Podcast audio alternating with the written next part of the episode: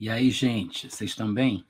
Olha, eu não estou pensando aqui muito em interagir com o povo, não, mas eu estou com vontade de abençoar vocês na leitura desse livro, tá? Os fatos sobre o sétimo, os fatos sobre o sétimo dia, de Gordon Lindsay. Bom, eu estou pensando até em nem ficar olhando muito aqui os comentários de vocês, tá? Eu sei que tem gente aí entrando, porque foi avisado também lá pelo Twitter, pelo Facebook, mas eu já vou dizer que o meu objetivo é encorajar vocês a virem para o YouTube, tá? O YouTube é a melhor plataforma em relação a vídeos, funciona melhor para mim, é um meio pelo qual as pessoas têm condição também de contribuir comigo, ajudando, então acaba sendo muito bom, né? Porque dependendo do engajamento, do ranqueamento aí do, do vídeo, acaba que tem algum retorno para mim também, né? Mas vou fazer o seguinte: eu quero ler esse livro, não sei se eu vou conseguir ler ele todo, tá? Meus planos aqui é começar não sei se dá para terminar. É pequenininho. Minha esposa está dormindo ainda com meu filho ali. Se eles acordarem, eu acho que não vai dar mais certo. Ela vai me procurar. Mas vamos tentar. Eu vou começar, tá bom? E depois a gente vê como é que fica. Bom, de qualquer forma, bom dia para todo mundo. Olá, gente, tudo bom? Vocês estão bem? Olha, eu vou desligar a live para o pessoal do Facebook, tá? Facebook da Ana, o meu Facebook vou desligar também do meu perfil, da minha página e vou desligar do Twitter e do Periscope, tá? Eu vim aqui só para chamar vocês. Se vocês quiserem acompanhar a leitura, tudo bem. Então vocês vão lá para o YouTube, vem para o canal e fica assistindo. Se não, depois vocês acessam. Outra coisa que eu queria dizer é o seguinte: eu vou fazer aqui essa leitura, né, ao vivo, mas depois eu vou colocar essa live é, oculta. Eu não vou deixar ela pública, porque eu quero primeiro deixar o pessoal lá que é membro acessar e tudo mais, só para poder fazer um, um para ver se eu incentivo vocês a se tornarem membros também, tá? E aí depois eu coloco pública de novo, tá? Não tem problema não. Se quiser esperar, espera, tá bom? Se não, vai lá, aperta no botãozinho de membro e vem participar também, abençoando a gente e sendo abençoado ao mesmo tempo, né? Se você não souber como é que faz para se tornar membro, uma pessoa me deu uma dica essa semana que é genial, porque parece que em alguns dispositivos o botão seja membro não aparece. E aí eu pensava até que era por causa de pessoas que estavam nos Estados Unidos. A primeira pessoa que me falou foi uma amiga lá dos Estados Unidos. Ela disse: "Natan, eu não consigo achar o botão". Aí a gente tentou, tentou, mandei para, mandei e-mail para o suporte do YouTube. No final das contas, o que a gente entendeu, eu estava é, tendo dificuldade de entender isso, é que, na verdade, não é pelo fato da pessoa estar no outro país, fora do Brasil, é, são os dispositivos, às vezes não pega. No caso da minha amiga lá, ela estava no iPhone, a outra pessoa que falou para mim essa semana estava num iPad, então assim, eu não sei se são mais ou menos as coisas da Apple, não sei se sabe como é que as coisas da Apple são, mas é, de qualquer forma pode acontecer com qualquer um. Então, se você tiver dificuldade para acessar o botão de Seja Membro, na descrição de todo o vídeo tem alguns dados que eu coloco. Eu, eu, acho que tem gente até que nem sabe o que é descrição, né? Mas em todo vídeo do YouTube que você assiste, você percebe que abaixo tem o título e abaixo tem algumas coisas que são colocadas lá. Tem uma setinha no canto direito, se você apertar ela, na verdade é uma indicação, é um indicador de um menu pop-up. Pop-up? Não. É um indicador de que tem ali alguma coisa para aparecer mais. Então você toca na setinha, aí ele mostra o que está na descrição. Todas as descrições minhas têm meus contatos, minhas redes sociais, links para o meu site, etc., links de doação e tudo mais. No meio desses links, tem um deles que é o link para se tornar membro. Então, não aparece o botão para ti, não tem problema. Vai nesse link, aperta lá, que já entra na página onde você faz o seu cadastro, escolhe o nível que você quer entrar e tudo mais. Então, resolve de uma vez por todas essa questão da ausência do botão, tá? E esse livro, gente, é um livro fantástico, é baratinho, fácil de você encontrar para quem está morando no Brasil, porque ele é vendido pela Graça Editorial, vale muito a pena, é uma coisa sobre a qual todo mundo tem dúvida, né? Então, fica aqui a minha dica de um dos livros, não tenho ele, infelizmente, no meu site, na minha loja, eu não tenho ele para vender, mas você não vai ter dificuldade de encontrar esse livro. Se você colocar aí é Shopping do Povo, que eu acho que é como o irmão R. Soares chama a, o site da loja dele lá e tudo, Shopping do Povo de Deus, uma coisa assim. Procura lá pelo livro, você vai encontrar. Fácil, fácil, fácil, tá? Bom, então eu vou começar a leitura e vou me despedindo aqui dos meus amigos que estão no Facebook, no Twitter, no Periscope, tá, gente? Fica com Deus. Se quiser acompanhar, vem para cá, tá? Vem para o YouTube. Beijão. Tchau, tchau, pessoal do Periscope, saindo agora. Periscope, Twitter. Agora, tchau, tchau para o pessoal do meu perfil aí no Facebook, tá? Se puder, se quiser, vem para o YouTube ou então espera quando ele tiver postado publicamente também. Tchau, tchau, beijão. Foi. Vou tirar agora o pessoal que está na página da Ana lá no Facebook, tá, gente? Vou continuar no YouTube. Foi. Tchau, tchau. E agora vou tirar da minha página do Facebook também, tá, gente? Um abração para vocês. Vou continuar aqui no YouTube, tá? Quem quiser, vem para cá. Foi. Agora ficou só o pessoal do YouTube. Muito bem, muito bem. Bom, agora é o seguinte. Vou fazer a leitura do que eu puder. Não sei, não quero prometer que eu vou ler tudo. Eu poderia, mas não sei se eu vou conseguir, né? Por vários fatores. Bom, o índice é os fatos sobre o sétimo dia, breve história do moderno movimento do sétimo dia, alguns fatos sobre o dia de sábado, os crentes do Novo Testamento adoravam no dia do Senhor, ou primeiro dia da semana, o sábado judeu foi abolido, a resposta, aliás, resposta a algumas objeções sobre o culto no domingo. É, outra coisa, eu já li esse livro, eu gostei bastante, marquei ele todo, mas obviamente que não é o meu livro, né, gente? Não é um livro meu que eu tenho escrito. Então, o linguajar, os pontos de vista, as argumentações são do irmão Gordon Lindsay. Então, pode ser que nem tudo eu concorde ou nem tudo seja exatamente aquilo que eu diria. Mas vamos olhar o que ele diz, porque eu acho que tem muita coisa boa para contribuir aqui. E o mais importante, ele vai tirar essas dúvidas que deixam o pessoal perturbado, pensando que tem que é, seguir a regra dietética dos judeus, ou que tem que se circuncidar, guardar o sábado, fazer qualquer outra coisa judaica, para que esse crente possa ser considerado realmente como um crente de um pedigree mais puro, né? Porque se ele não fizer as coisas que os judeus faziam, ou talvez ainda façam, esse crente é um crente influenciado por Roma, é um crente mais pagão do que cristão, sei lá. Tem todo tipo de ideia por aí nesse mundo de meu Deus, né? Mas vamos ler o livro. Então, aqui tem a introdução, eu acho que não é o capítulo 1, exatamente. Introdução, ele diz os fatos sobre o sétimo dia.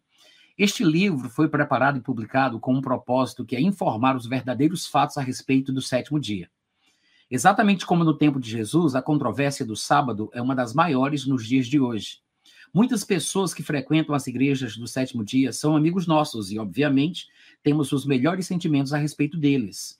De tempos em tempos, recebemos cartas deles com perguntas sobre este assunto. Para responder a elas, preparamos este livro. Primeiro, mostramos como se iniciou o movimento do sétimo dia. Relatamos a história de William Miller, fundador do movimento, que predisse o retorno de Cristo durante os anos de 1843 a 1844, mas que, quando este evento falhou em cumprir-se, reconheceu com tristeza que tinha errado. Também mostramos que Jesus e os apóstolos repetiram os dez mandamentos, exceto um, o mandamento relativo ao sábado. Por que isto? Os sabatistas afirmam que o mesmo dia de sábado que eles guardam é guardado por Deus e pelos anjos. Mas como pode ser? Por causa da redondeza da terra. Os guardadores do sábado na Califórnia podem começar a observá-lo quando ele já terminou na Austrália. Não há qualquer hora do dia em que algum guardador do sábado não esteja trabalhando em algum lugar. Além disso, a linha internacional de data faz com que, enquanto é sábado em um lugar, poucas milhas a leste dali já seja domingo. O sábado devia ser guardado do pôr do sol ao pôr do sol. Os sabatistas do norte da Escandinávia não podem fazer isso. Transcorreram 60 dias em um pôr do sol ao outro no norte da Noruega. Transcorrem, tá? Corrigindo aqui. Transcorrem 60 dias em um pôr do sol ao outro deve ser de um pôr do sol ao outro, no norte da Noruega e Suécia. Além do mais, temos que levar em conta que o dia mais longo de Josué tornou o sábado da criação em domingo.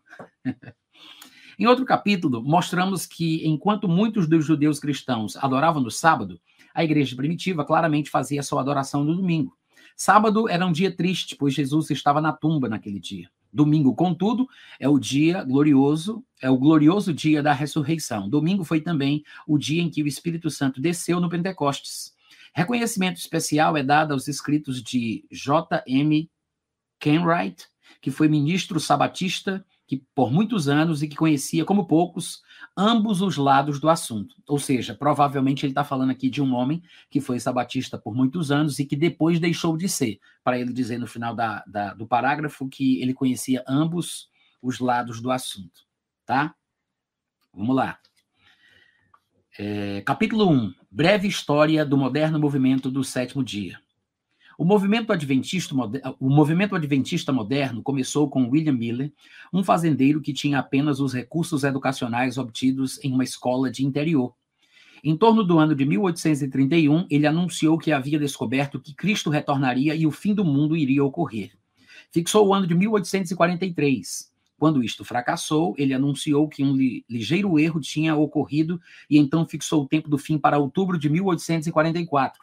As pessoas venderam suas casas, imóveis e ficaram aguardando o fim ansiosas.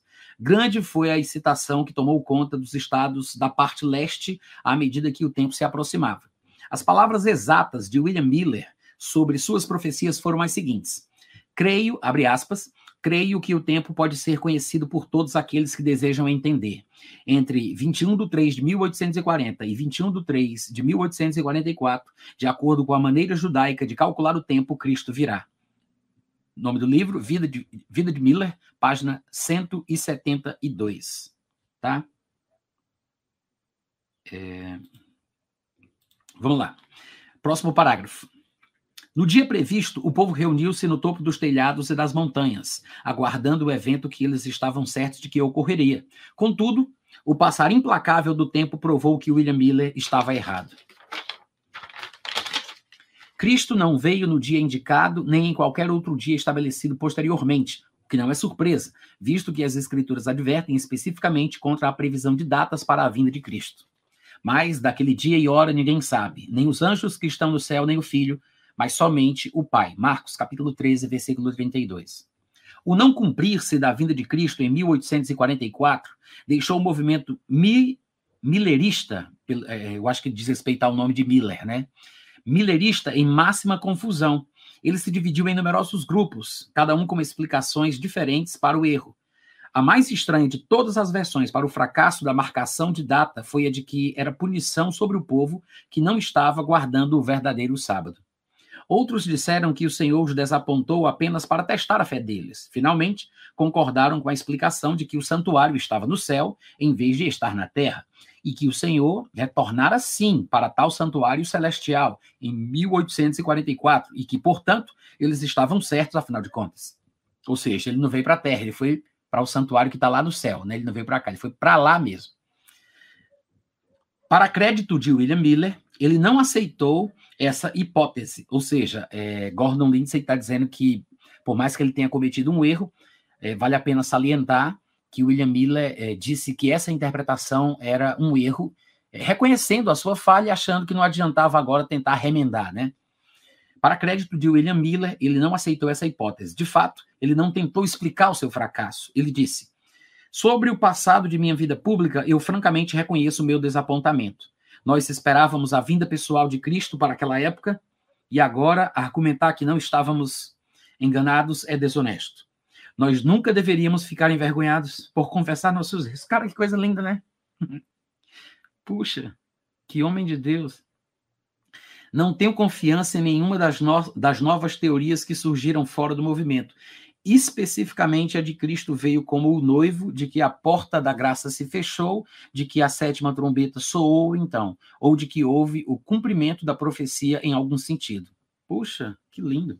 História da mensagem do Adventismo, páginas 410 e 412. Aliás, História da mensagem do Advento, tá? É o nome do livro.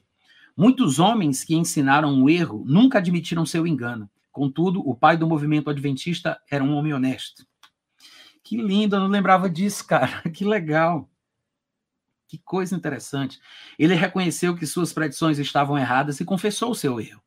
Depois de o senhor Miller ter repudiado o movimento, Elder White, Elder White e sua esposa Ellen G. White tornaram-se os seus líderes.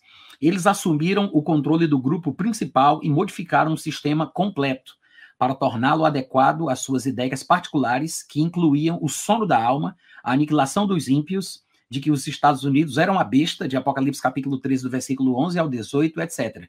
Entretanto, a doutrina que iria distinguir de modo especial o novo movimento seria de que o sétimo dia era o dia verdadeiro para adoração e de que os que cultuam a Deus no domingo estavam recebendo a marca da besta. Pá! Olha aí. Estas doutrinas estavam amparadas por revelações, aspas, especiais que o senhor White afirmava receber. Esta é, em poucas palavras, a história do surgimento do movimento do sétimo dia na América. Apesar de seu começo não muito auspicioso, ainda assim, se o ensino que envolve a observância do sétimo dia estivesse correto, não poderíamos apoiar os erros de seus líderes originais contra ele. É simples imparcialidade deixar que qualquer doutrina permaneça ou fracasse por seus próprios méritos. Mas, antes de considerarmos a doutrina do sétimo dia e sua relação com os ensinamentos do Novo Testamento, desejamos declarar que é nossa crença de que há muitas pessoas honestas e sinceras entre os adventistas. Muitos deles são muito conscientes em, seus, em seu crer, em sua forma de crer. Uma pessoa normalmente não suportará os muitos inconvenientes de guardar o sábado num mundo em que 99% dos cristãos adoram no domingo, a menos que esteja convicta de que o ensino é escriturístico, bíblico, né? Temos que dizer que centenas escreveram para nós no curso dos anos, pedindo-nos para dar-lhes informações sobre a questão do sétimo dia. É óbvio que muitas pessoas ficam profundamente perturbadas com este assunto. Por isso, sentimos que os fatos escriturísticos têm que estar à disposição de tais pessoas, de modo que a questão fique integramente esclarecida e suas mentes possam descansar a respeito do assunto. Minha irmã falando comigo aqui, deixa eu dar um mute aqui no Telegram, olha aí o barulhinho.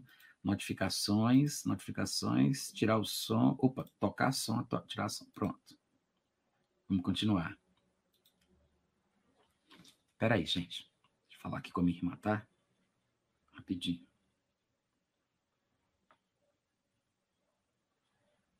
Ei, Naína, eu tô numa live aqui, lendo um livro, mas se quiser mandar mensagem, tu manda que eu leio depois, tá? Eu não sei se a Ana acordou, qualquer coisa tu fala com ela. Eu vou continuar a leitura aqui, depois eu te respondo. Tchau. Vamos lá.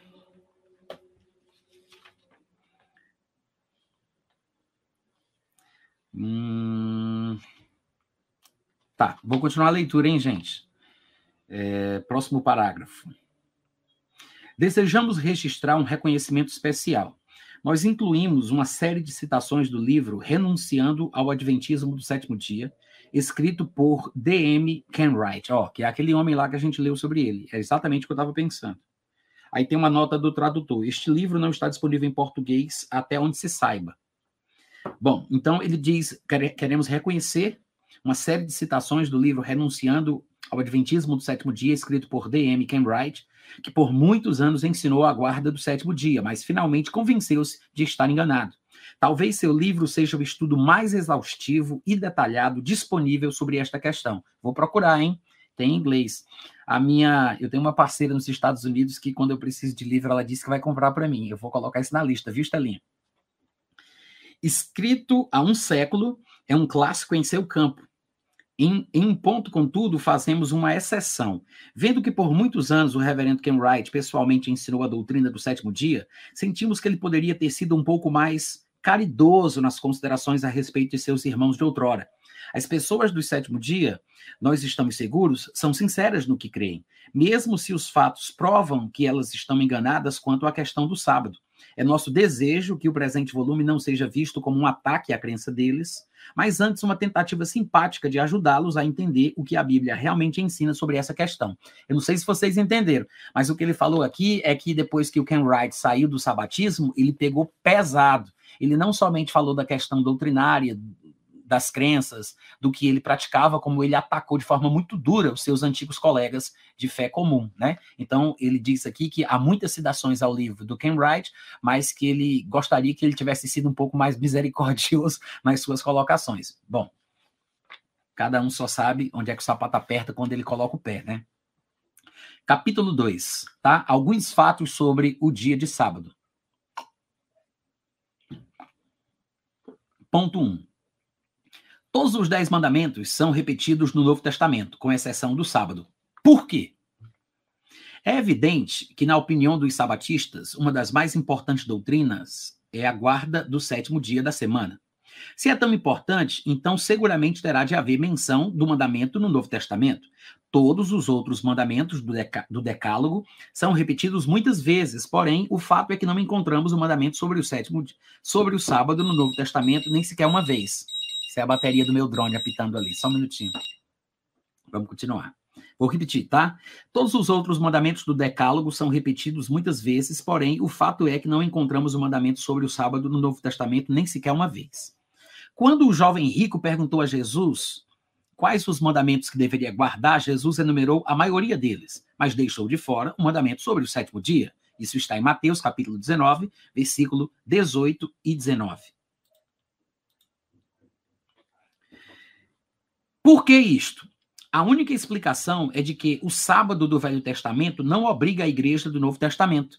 Em seu livro, D.M. Camwright, arranja os mandamentos em colunas paralelas, mostrando que tudo é repetido no Novo Testamento.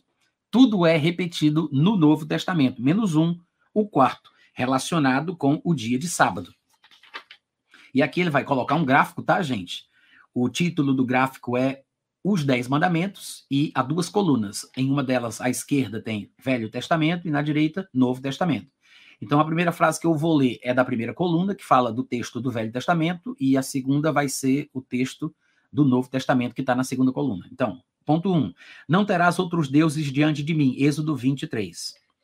Nós vos pregamos que vos convertais destas vaidades ao Deus vivo que fez o céu e a terra, a terra e o mar. Atos 14, 15 falando do paralelo em não ter outros deuses, como aparece no Antigo Testamento. Próximo ponto, 2. Não farás para ti imagem de escultura, não te curvarás diante delas, nem as servirás. Êxodo capítulo 20, versículo 4 e versículo 5.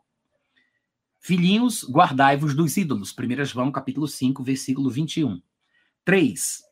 Não tomarás o nome do Senhor teu Deus em vão, porque o Senhor não terá por inocente o que tomar o seu nome em vão. Êxodo capítulo 20, versículo 7.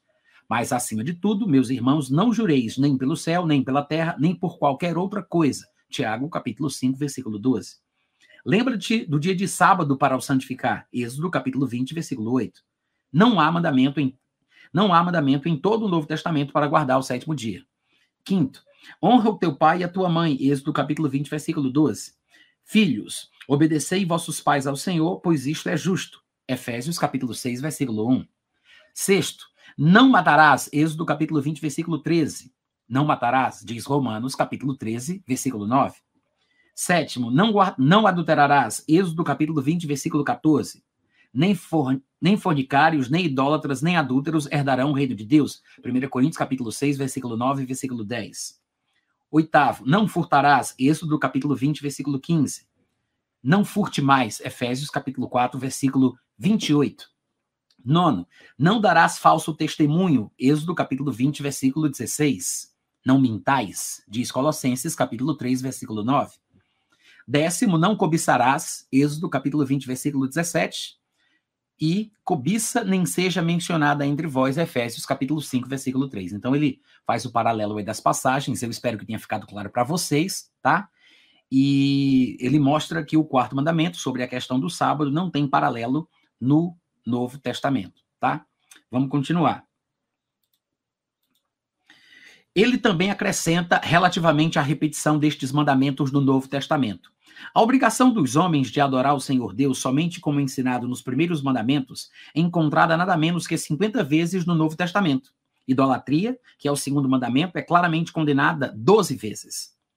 Irreverência, o terceiro mandamento, é diretamente condenada quatro, quatro vezes. Honra o pai e a mãe é o quinto mandamento, é ensinada pelo menos seis vezes. Adultério, o sétimo, é condenado. Agora, com estes fatos diante de nós, como pode haver algum perigo de que a lei de Deus tenha sido anulada?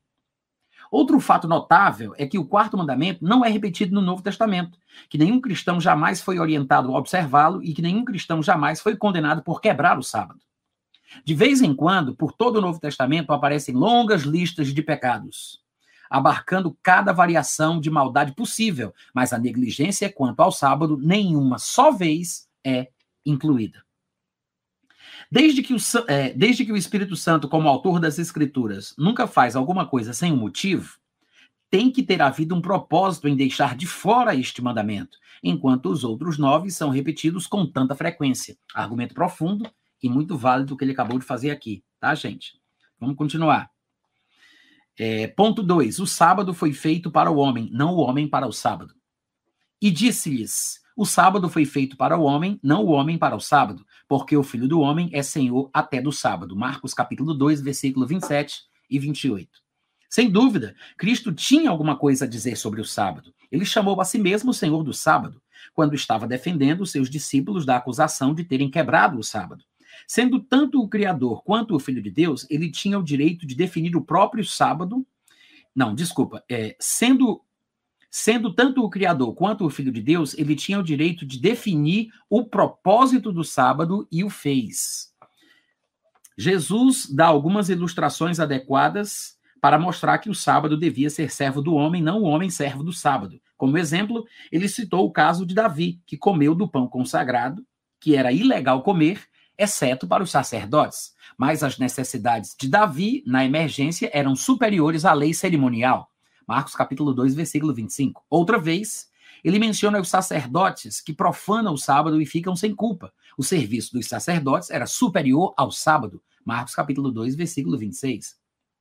Outra vez, ainda outra vez, o Senhor fala de um homem cuja ovelha caiu em um precipício no sábado.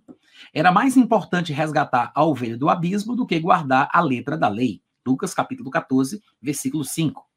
Assim, vemos que o Senhor, ele próprio, era contra a rígida interpretação dos fariseus, que queria pôr a guarda do sábado acima de qualquer outra coisa. Pelo contrário, era uma lei cerimonial dada a Israel, e além do fato de que o corpo humano requer descanso em intervalos regulares, é, requer descanso a intervalos regulares, Nada havia com respeito àquele dia em particular que não pudesse ceder quando propósitos e interesses mais altos estivessem em jogo. Fome, serviço, bondade, como no caso de salvar a ovelha, etc. Tudo que ele falou aqui, né?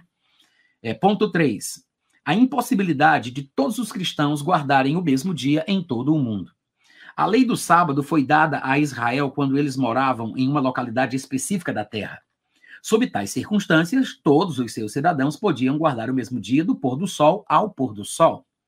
Um dos pontos principais dos proponentes do sétimo dia tem sido de que Deus e os anjos guardam este dia de sábado, começando e terminando em um momento particular. É por isto que eles consideram tão importante guardar o sábado, porque eles creem que é o exato momento em que Deus e os anjos guardam, para mostrar que esta declaração representa honestamente o ponto de vista dos adventistas e que, eles não está, e que ele não está simplesmente fazendo uma chacota é, com base numa coisa que não é um fato, né, como se ele estivesse criando uma coisa que os próprios adventistas não dizem, é isso que ele quis dizer com isso. Citamos então duas de suas autoridades, a senhora Ellen God White, Gold, não sei como é que pronuncia isso, G-O-U-L-D, tá? Gold White. Bom, a senhora Ellen White, líder e profetisa dos adventistas, ao estabelecer a doutrina do dia de sábado, fez a seguinte declaração: Eu vi que o sábado nunca poderia ser deixado de lado, pois que os santos redimidos e todas as hostes angelicais observá-lo-ão em honra ao grande Criador por toda a eternidade. Está no livro Spiritual Gifts, página 113. Elder V. Smith, Está no livro Biblical Institute, página 145. Ele disse: Nós inferimos que as mais altas ordens de suas inteligências também guardam o sábado. O sábado de cada uma de suas criaturas será o sábado de todo o resto, de modo que todos observarão o mesmo período juntos, com o mesmo propósito. Como ensinado pelos adventistas, a observância do dia de sábado recai sobre os crentes do Novo Testamento esta crença tem como fundamento o ponto de vista de que cada criatura no universo tem que observar o sábado ao mesmo tempo, tá? Como fica essa suposição se examinada? Vejamos. De acordo com as escrituras, o sábado tem que ser guardado de pôr do sol a pôr do sol. Aí ele cita a passagem onde isso está estabelecido, né? Levítico capítulo 23, versículo 32, que diz assim: Sábado de descanso solene vos será. Então afligireis as vossas almas. Aos nove do mês, à tarde, de uma tarde a outra tarde, celebrareis o vosso sábado. Mas, em uma terra redonda, eu acho que ele quis dizer esférica, eu não sei se a tradução está errada ou se o texto original é realmente redondo ou esférico, mas em uma terra esférica, vou colocar assim por minha conta, tá? Mas em uma terra esférica, com seus fusos horários, é absolutamente impossível que todo mundo. Tá, então pode ser redonda mesmo, né? Não, não é nada que interfira na questão do fuso horário, porque tanto na, é, na visão do modelo de terra plana quanto na visão do modelo de terra esférica, o fuso horário ele é autoexplicativo. De fato, até ele vem do modelo de terra plana, que é como se cria antes, quando já se tinha criado o fuso horário, e depois ele foi adaptado ao modelo da terra esférica, porque o modelo da terra esférica ele é bem mais recente, né? A criação desse modelo é bem mais recente. Mas em uma terra redonda, com seus fusos horários, é absolutamente impossível que todo mundo consiga observar o sábado ao mesmo tempo e da maneira como as escrituras ensinam que deve ser guardado. Assim, em Calcutá, o sábado começa cerca de 12 horas mais cedo que na América. No Japão, o sábado começa cerca de 18 horas antes do que em São Francisco. Há até mesmo uma diferença de três horas em nosso país. Aí ele coloca aqui uma nota, não sei, eu acho que no final do capítulo é que ele vai esclarecer a nota que ele colocou.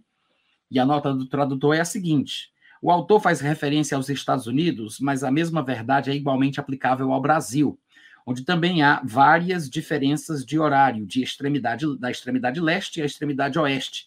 Assim, quando o autor faz referência a Nova York e Califórnia, por exemplo, poderíamos transpor para Recife e Rio Branco, com a mesma precisão de significado. Há quem diga, inclusive, uma pessoa me falou sobre isso numa das lives aqui que eu estava fazendo, que nós temos quatro fuso horários aqui no Brasil, tá? Então vamos voltar à nossa leitura. Então ele continua: um fazendeiro adventista na região de Nova York começa a observar o sábado ao pôr do sol, mas na Califórnia seus irmãos ainda estarão trabalhando por mais três horas. Quando um sabatista começa a observar o sábado na Califórnia, o sábado está quase terminando na Austrália. Se então os anjos do céu, como dizem os principais proponentes do sabatismo, né? Se então os anjos do céu guardam o sábado, acompanhando os que estão na terra, com os quais dos grupos eles os guardarão? eles o guardarão, né? Entendeu a pergunta, a, a, a, indagação aqui? É uma pergunta retórica, né? Ele, ele fala que os proponentes do sábado, ele cita inclusive Ellen White e o senhor Elder Smith, dizendo que eles falam que a guarda do sábado tem que ser feita em conjunto com os anjos. Então, eles guardam no céu e os homens guardam na terra, tudo no mesmo período, na mesma hora, no mesmo instante. E aí ele começa a mostrar que isso não faz sentido. E ele mostra a questão dos fusos horários e mostra que a própria declaração supostamente profética deles em relação a guardar o sábado é, não se encaixa na realidade vivida pelos homens espalhados pelo mundo, né? Bem interessante, tá? Vamos continuar então. Fica claro que é impossível que todos possam guardar o sábado ao mesmo tempo, como foi pré-estabelecido nas normas de guarda do sábado da, é, da filosofia sabatista. É verdade que muitos sabatistas sinceros creem que eles estão guardando o mesmo sábado que o Senhor e todos os anjos guardam. Mas isto é impossível, a menos que o Senhor guarde dois dias em vez de um. Se o Senhor guardasse o sábado com os que moram em um lado da terra, então os que moram no outro lado do mundo estariam trabalhando. Não há uma única hora do sábado em que não haja algum sabatista trabalhando em algum ponto da terra. O fato é que a lei do sábado só poderia ser levada a efeito em uma área muito limitada, como no caso da terra de Israel.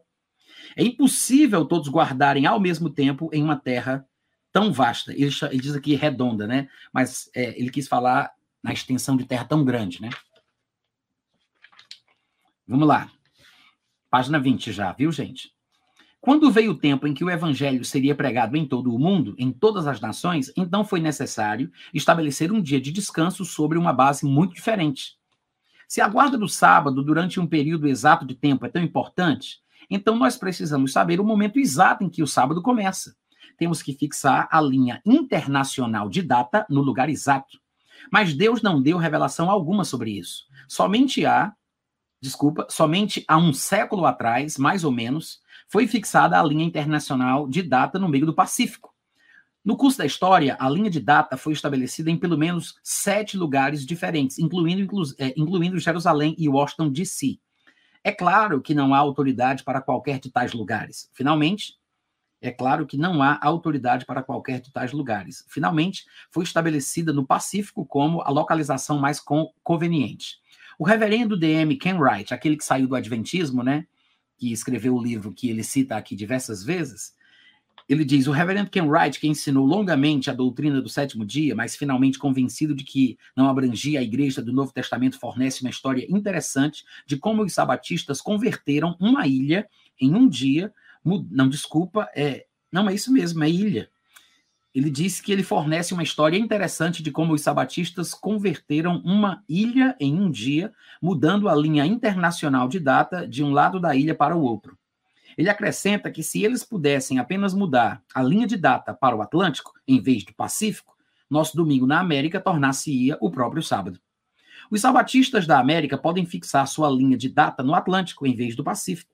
Então, nosso domingo passará a ser o sábado e eles estarão todos certos e terão convertido toda uma nação em apenas um dia.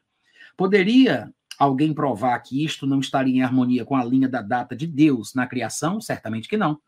Seria exatamente tão capaz de estar certo quanto a presente linha de data. Então, por que não fazer assim? Sem dúvida, isto está em paralelo exato com o que os adventistas do sétimo dia fizeram nos últimos anos, relativamente a uma colônia completa no Oceano Pacífico. A ilha Pitcair, Pitcair, nem sei como pronuncia, no Pacífico, tá? Foi colonizada há uns 100 anos atrás por pessoas que estimaram por pessoas que estimaram sua posição como sendo a leste da Ásia. Mas aconteceu que ficava no lado americano da atual linha de data. Como consequência, o domingo deles era nosso sábado e todos eles o guardaram como domingo. De acordo com os adventistas, isto era uma coisa horrível, pois o domingo é o sábado do Papa, a marca da besta. Então, há poucos anos, adventistas foram lá e converteram todos eles para guardar o sábado. Como? Bom, eles simplesmente os induziram a mudar sua posição da linha de data em algumas milhas e eis que seu domingo passou a ser o sábado. Agora todos eles são piedosos guardadores do sábado, enquanto antes todos estavam guardando o domingo, a marca da besta. Só que eles estão guardando o mesmo dia que sempre guardaram. É uma questão de convenção humana, né? Coisa interessante, viu, gente, aqui? Então vamos lá. Além de tudo isso, aliás, além de tudo, se o sábado originalmente começou no Jardim do Éden, que estava localizado perto do rio Eufrates, a linha de data estaria mais de 10 mil quilômetros distante de onde está hoje. Neste caso, o povo da Austrália e do Oriente não estaria de fato guardando o sábado, mas a sexta-feira. Aqueles que guardam o domingo, então estariam adorando no sábado. Em tal caso, os cristãos da América estariam adorando no sábado do Éden, uma vez que não temos revelação divina sobre qual deve ser a, a, posição da linha de data, não existe absolutamente meio de saber quando o sábado tem que começar em um ponto qualquer da Terra. Gente, isso aqui é muito interessante. Eu não sei se está ficando claro a compreensão do que ele está dizendo aqui, né? Mas ele está falando sobre a questão da convenção humana de demarcar uma espécie de ponto zero a partir da qual as datas vão ser contadas, né? Então, é, vamos supor que passa um, eu acho que não sei se é meridiano ou, ou paralelo, eu acho que é meridiano. Não tenho certeza, agora eu tô, eu tô confuso, tá? Mas passa um grau para a direita, a hora aumenta, um grau para a esquerda, a hora diminui. Então, são os fusos horários, né? Ele está falando que essa linha da data é estabelecida de acordo com todos os outros homens, é uma convenção humana, e a partir dali as horas são calculadas como tendo aquele ponto lá como a referência da linha da data. Ele disse que na história do mundo, essa linha da data foi mudada de lugar sete vezes. Inclusive, ele mencionou, como a gente leu, que já esteve em Jerusalém e já esteve em Washington, D.C., né, a capital dos Estados Unidos. Aí ele faz a suposição de que a linha de data original seria o Jardim do Éden, quando o sábado começa a ser citado na história do homem, e aí ele faz os cálculos tomando por referência a linha da data como sendo o, o Éden, o ponto do Éden, e ele mostra que, sendo assim, os cristãos ah, norte-americanos estão guardando o sábado original do Éden, porque se eles estão servindo domingo, quando se faz os cálculos de lá para cá, dá no sábado. E os sabatistas estão na sexta-feira, né? Muito inteligente, hein, gente? Muito interessante. Vamos lá. Mais uma vez, aliás, último parágrafo do ponto 3, ele diz: o Alasca pertenceu por um tempo à Rússia e mantinha a mesma marcação de tempo. No ano de 1867, os Estados Unidos compraram o Alasca, que passou a ser território americano. A partir de então, seus domingos passaram a ser sábados. Olha aí que coisa interessante. E seus sábados tornaram-se sextas-feiras. As pessoas que levantaram a questão do sétimo dia na América, por mais sinceras que sejam, nunca pensaram sobre estas coisas, quando começaram a ensinar que Deus e os anjos e os adventistas todos adoram ao mesmo tempo. Ponto 4. o sábado não pode ser guardado no extremo norte, porque a Terra está inclinada eclipticamente. Claro que ele está falando aqui sobre o modelo da Terra sendo esférica, tá, gente? Seguindo o princípio copérnico. Aí ele fala: o sábado, como dado a Israel, poderia ser guardado por algumas nações pequenas em uma área limitada. É uma impossibilidade física as pessoas do mundo inteiro guardarem o sábado da forma estabelecida na lei de Moisés. Isto é verdade por uma outra razão completamente diferente. Envolve o fato de que o equador da Terra está posicionado em um ângulo inclinado em relação ao Sol. De acordo com Lucas, aliás, desculpa, de acordo com Levítico 23, 32, o sábado devia ser guardado de um pôr do sol ao pôr do sol, a outro pôr do sol. Por causa da eclíptica inclinada da Terra, há muitas comunidades no mundo em que o sol não se põe durante semanas e até durante meses. Isso também pode ser facilmente explicado no modelo da Terra plana, tá? Para quem for terraplanista aí que estiver no meu canal, que eu sei que tem alguns que estão por aí, então não se assuste. Na verdade, todos os, todas as designações científicas aplicadas ao globo, elas são adaptações de um modelo antigo que existia, né? Porque a crença na Terra plana é anterior ao modelo esférico. Então vamos lá. Este escritor estava em Hammerfest, na Noruega, há alguns anos. Apesar de aquela cidade estar a 70 graus de latitude norte, o clima é notavelmente agradável. Hammerfest é uma cidade próspera de milhares de habitantes, mas o sol não se põe durante 63, 62 dias do verão. Portanto, é, o sábado poderia perdurar por dois meses. Olha que coisa curiosa, gente. Por outro lado, no período de inverno, poderia não haver sábado em Hammerfest, e em muitas outras comunidades do norte, durante dois meses. Isto de acordo com a lei de Moisés, que é a única autoridade que nos diz como guardar o sábado. Assim, aqui a teoria do sétimo dia cai completamente por terra. E o dia em que e o dia tem que ser demarcado por meios artificiais. De fato, a dificuldade tornou-se tão séria que os sabatistas da, da Noruega e da Suécia, por exemplo, encontraram-se em uma conferência para decidirem se deviam fixar o dia a partir das 18 horas, às 6 da tarde, ou de um pôr do sol a outro, como a Bíblia diz. Mas a Bíblia diz que é de um pôr do sol até outro, de modo que a tentativa de mudar foi abandonada. Puxa, gente, olha que coisa profunda e interessante. A dificuldade nunca foi resolvida. O fato é simplesmente que o sábado, o fato é simplesmente que o sábado, que poderia ser guardado rigorosamente apenas em um espaço geográfico limitado, como no caso da terra de Israel, em latitudes mais baixas, não pode ser guardado com exatidão nas comunidades distantes do norte. Deus sabia todas estas coisas e é claro que, por estas e outras razões, não requer sua observância pela igreja cristã, Verdade é que os cristãos necessitam de um dia de descanso, mas não é essencial que os minutos e horas exatas sejam observados por eles em toda a terra. Mas, se o sábado do Velho Testamento não, é, não se requer dos crentes do Novo Testamento, se no caso de ser guardado, de fato, não dá para guardar.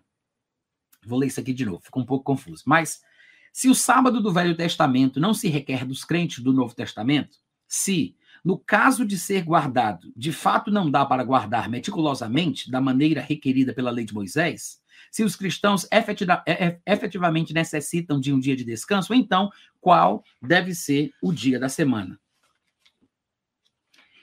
Em nosso próximo capítulo, vamos demonstrar que as pessoas da igreja primitiva vieram juntas louvar ao Senhor no primeiro dia da semana, em honra à ressurreição de Cristo. E aqui a gente terminou o capítulo 2. Tá, gente? São quantos capítulos ao todo? Deixa eu ver aqui. São cinco capítulos. Terminamos o dois, vamos entrar no terceiro. Vocês estão acompanhando aí, gente, ou vocês estão conversando entre si? Bom, de qualquer forma, de qualquer forma, com certeza esse vídeo vai ficar gravado, né? Para que o pessoal aí que é membro possa acessar é, durante um bom tempo. E depois eu publico para todo mundo também, tá?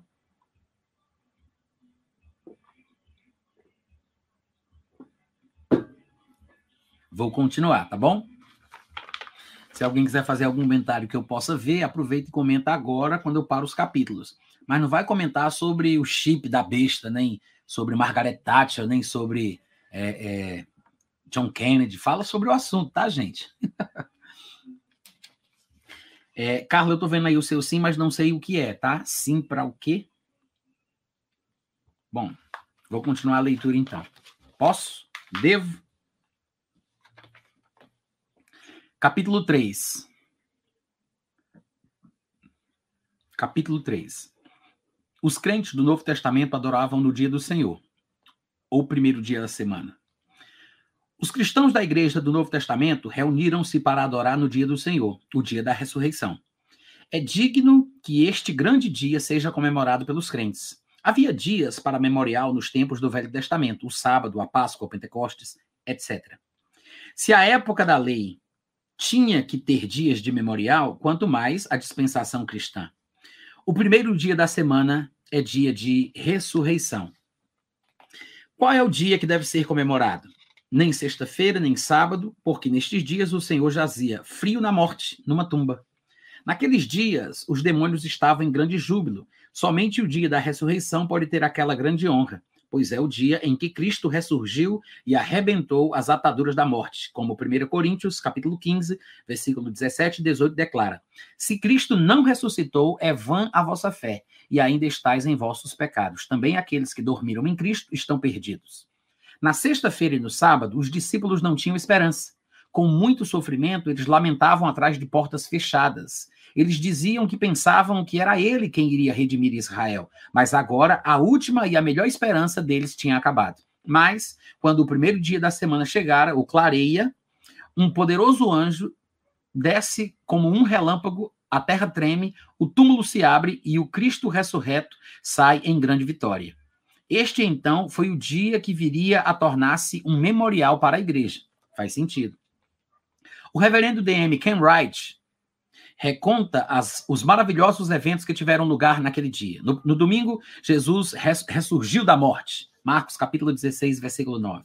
Nesse dia, ele apareceu primeiro para seus discípulos. Ponto 3.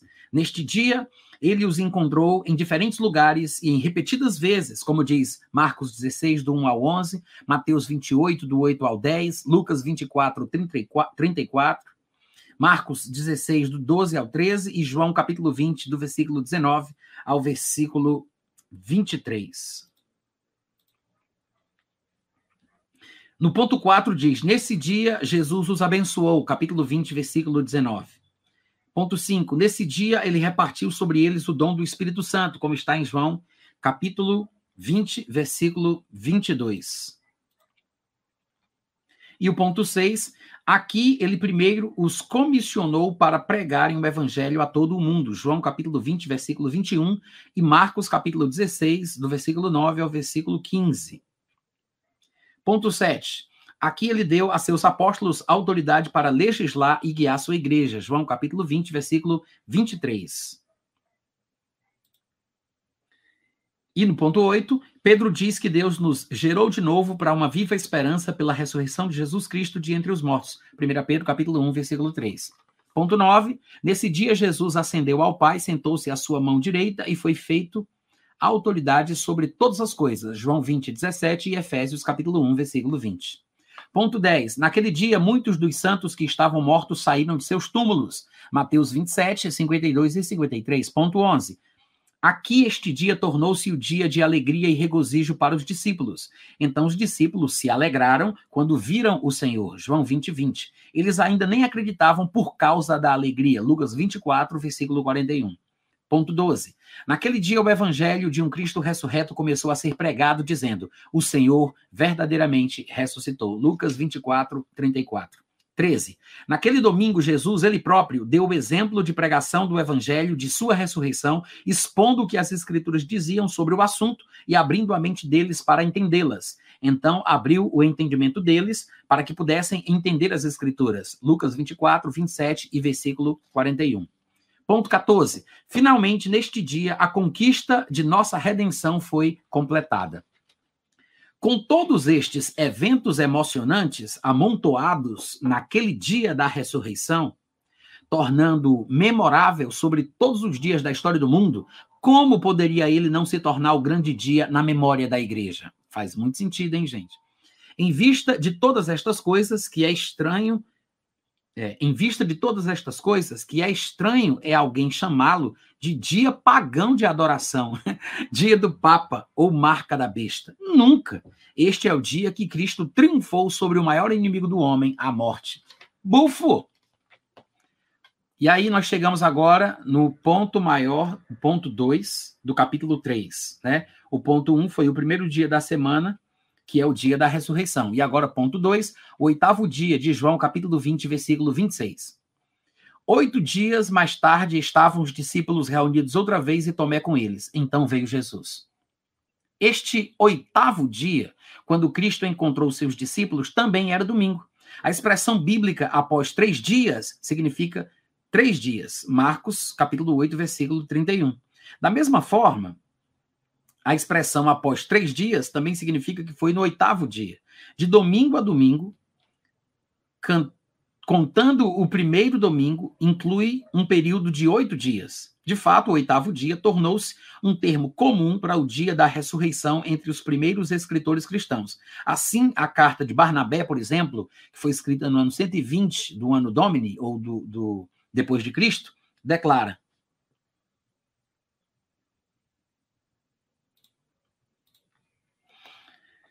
declara: Nós guardamos o oitavo dia com alegria, o dia em que também Cristo ressuscitou de entre os mortos. Capítulo 15. Justino Marte, Justino Marte escreve: O primeiro dia depois do sábado, permanecendo o primeiro dia de todos os dias, o primeiro de todos os dias, é contudo chamado de oitavo, conforme ao número de todos os dias do ciclo, e ainda assim permanece o primeiro. Diálogo com Trifo, capítulo acho que é Eita, não sei que capítulo é esse. Está em Algarismos Romanos e eu me perdi. É 10, L e I. O L é quanto, gente? É 50? É isso? Agora, 10 com 50 dá o quê? Será que é 61? Não, né? Ou é? Será que é 61? Bom, é esse livro aí, tá? O termo oitavo dia, obviamente, veio de seu uso pelos apóstolos. Por ele mostrar o ciclo recorrente do dia do Senhor, que é o dia em que os cristãos se reuniam e adoravam o Senhor, assim notamos que as únicas visitas do Senhor aos discípulos, cuja data ou dia da semana as Escrituras de fato informam, são aqueles que aconteceram no domingo. Interessantíssimo.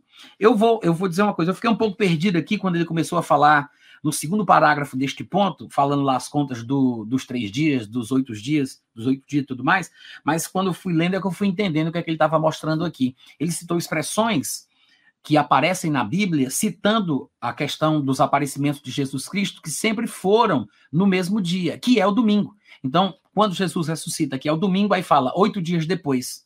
Se a gente contar, a gente vai ver que vai dar no domingo, né? Então, domingo é o primeiro. Domingo, segunda, terça, quarta, quinta, sexta, sábado, Oito dias depois, ou seja, no domingo, Jesus só aparecia aos discípulos, pelo menos nos registros que falam dos dias em que ele apareceu, só aparecia no domingo. É o argumento dele aqui nesse ponto, tá? Sim, L é 50, né? Eu não sei se é 60 o X, o L e o I. É isso mesmo? 61 seria isso, gente? Vou continuar a leitura, tá? Eu não terminei o capítulo ainda não, senão a gente vai ficar conversando aqui demais e o objetivo da leitura do livro vai por água abaixo. Então vamos lá. É, li o ponto 3 do capítulo. Qual é o capítulo que estamos? 3. Li o ponto 2 do capítulo 3 e agora vamos para o ponto 3 do capítulo 3, tá? Ele diz: O Pentecostes ocorreu no domingo. Olha aí, vamos ler. Contareis sete semanas completas a partir do dia seguinte ao sábado Desde o dia em que trouxerdes o molho da oferta movida, sete semanas inteiras serão, até o dia seguinte ao sétimo sábado. Contareis 50 dias. Isso está em Levítico, capítulo 23, versículo 15 e versículo 16. Eu vou parar porque a Tabita colocou isso aqui. E Tabita, 41. Ah, tem razão. A minha, sabe qual foi a minha dúvida? Porque eu estava pensando nessa, nessa nessa. Porque quando você coloca o 10 antes do 50, fica 40, assim como a gente coloca o i antes do 5 e fica 4, né? Mas eu estava pensando em, em, no 50 e no 1, em vez de ser. Depois era o contrário, né? Muito obrigado, Tabita. Então é 41, tá? Aquele livro lá que eu citei, de Justino Marta, é Diálogo com Trifão, capítulo 41. Valeu, Tabita. Valeu, meu querido. Valeu, gente. Vamos embora. Vamos continuar a leitura do nosso livro, tá? O nome do livro é, vou colocar aqui, livro Os Fatos sobre o Sétimo Dia. Livro Os Fatos sobre o Sétimo Dia. Pronto. Tá bom? Os fatos sobre o sétimo dia. Esse é o livro. Ponto 3 do capítulo 3. Vou continuar a leitura, hein, gente? Presta atenção aí. É, tá, já li o versículo. É, não, vou ler de novo, tá bom. Capítulo 3, aliás, ponto 3 do capítulo 3. O, o Pentecostes ocorreu no domingo. Vou ler o texto de novo. Levítico 23, 15 e 16. Contarei sete semanas completas a partir do dia seguinte ao sábado, desde o dia em que trouxerdes o molho da oferta movida, sete semanas inteiras serão, até ao dia seguinte ao sétimo sábado. Contareis 50 dias. Cumprindo-se o dia de Pentecostes, estavam todos reunidos no mesmo lugar. Atos capítulo 2, versículo 1. Tá? E aí vai. O maravilhoso evento do derramamento do Espírito no dia de Pentecostes teve lugar no domingo. O dia de Pentecostes ocorreu no dia que vinha após ao sétimo sábado, o quinquagésimo dia. É claro, o dia após o sábado é o primeiro dia da semana, ou domingo. Olha que coisa interessante, gente. Jesus ressuscita no domingo, aparece aos discípulos no domingo, o Espírito, o Espírito Santo vem no domingo. é impossível superestimar a importância do derramamento do Espírito Santo para iniciar a dispensação cristã. Era para os discípulos permanecerem em Jerusalém até que fossem revestidos do poder do alto, tá?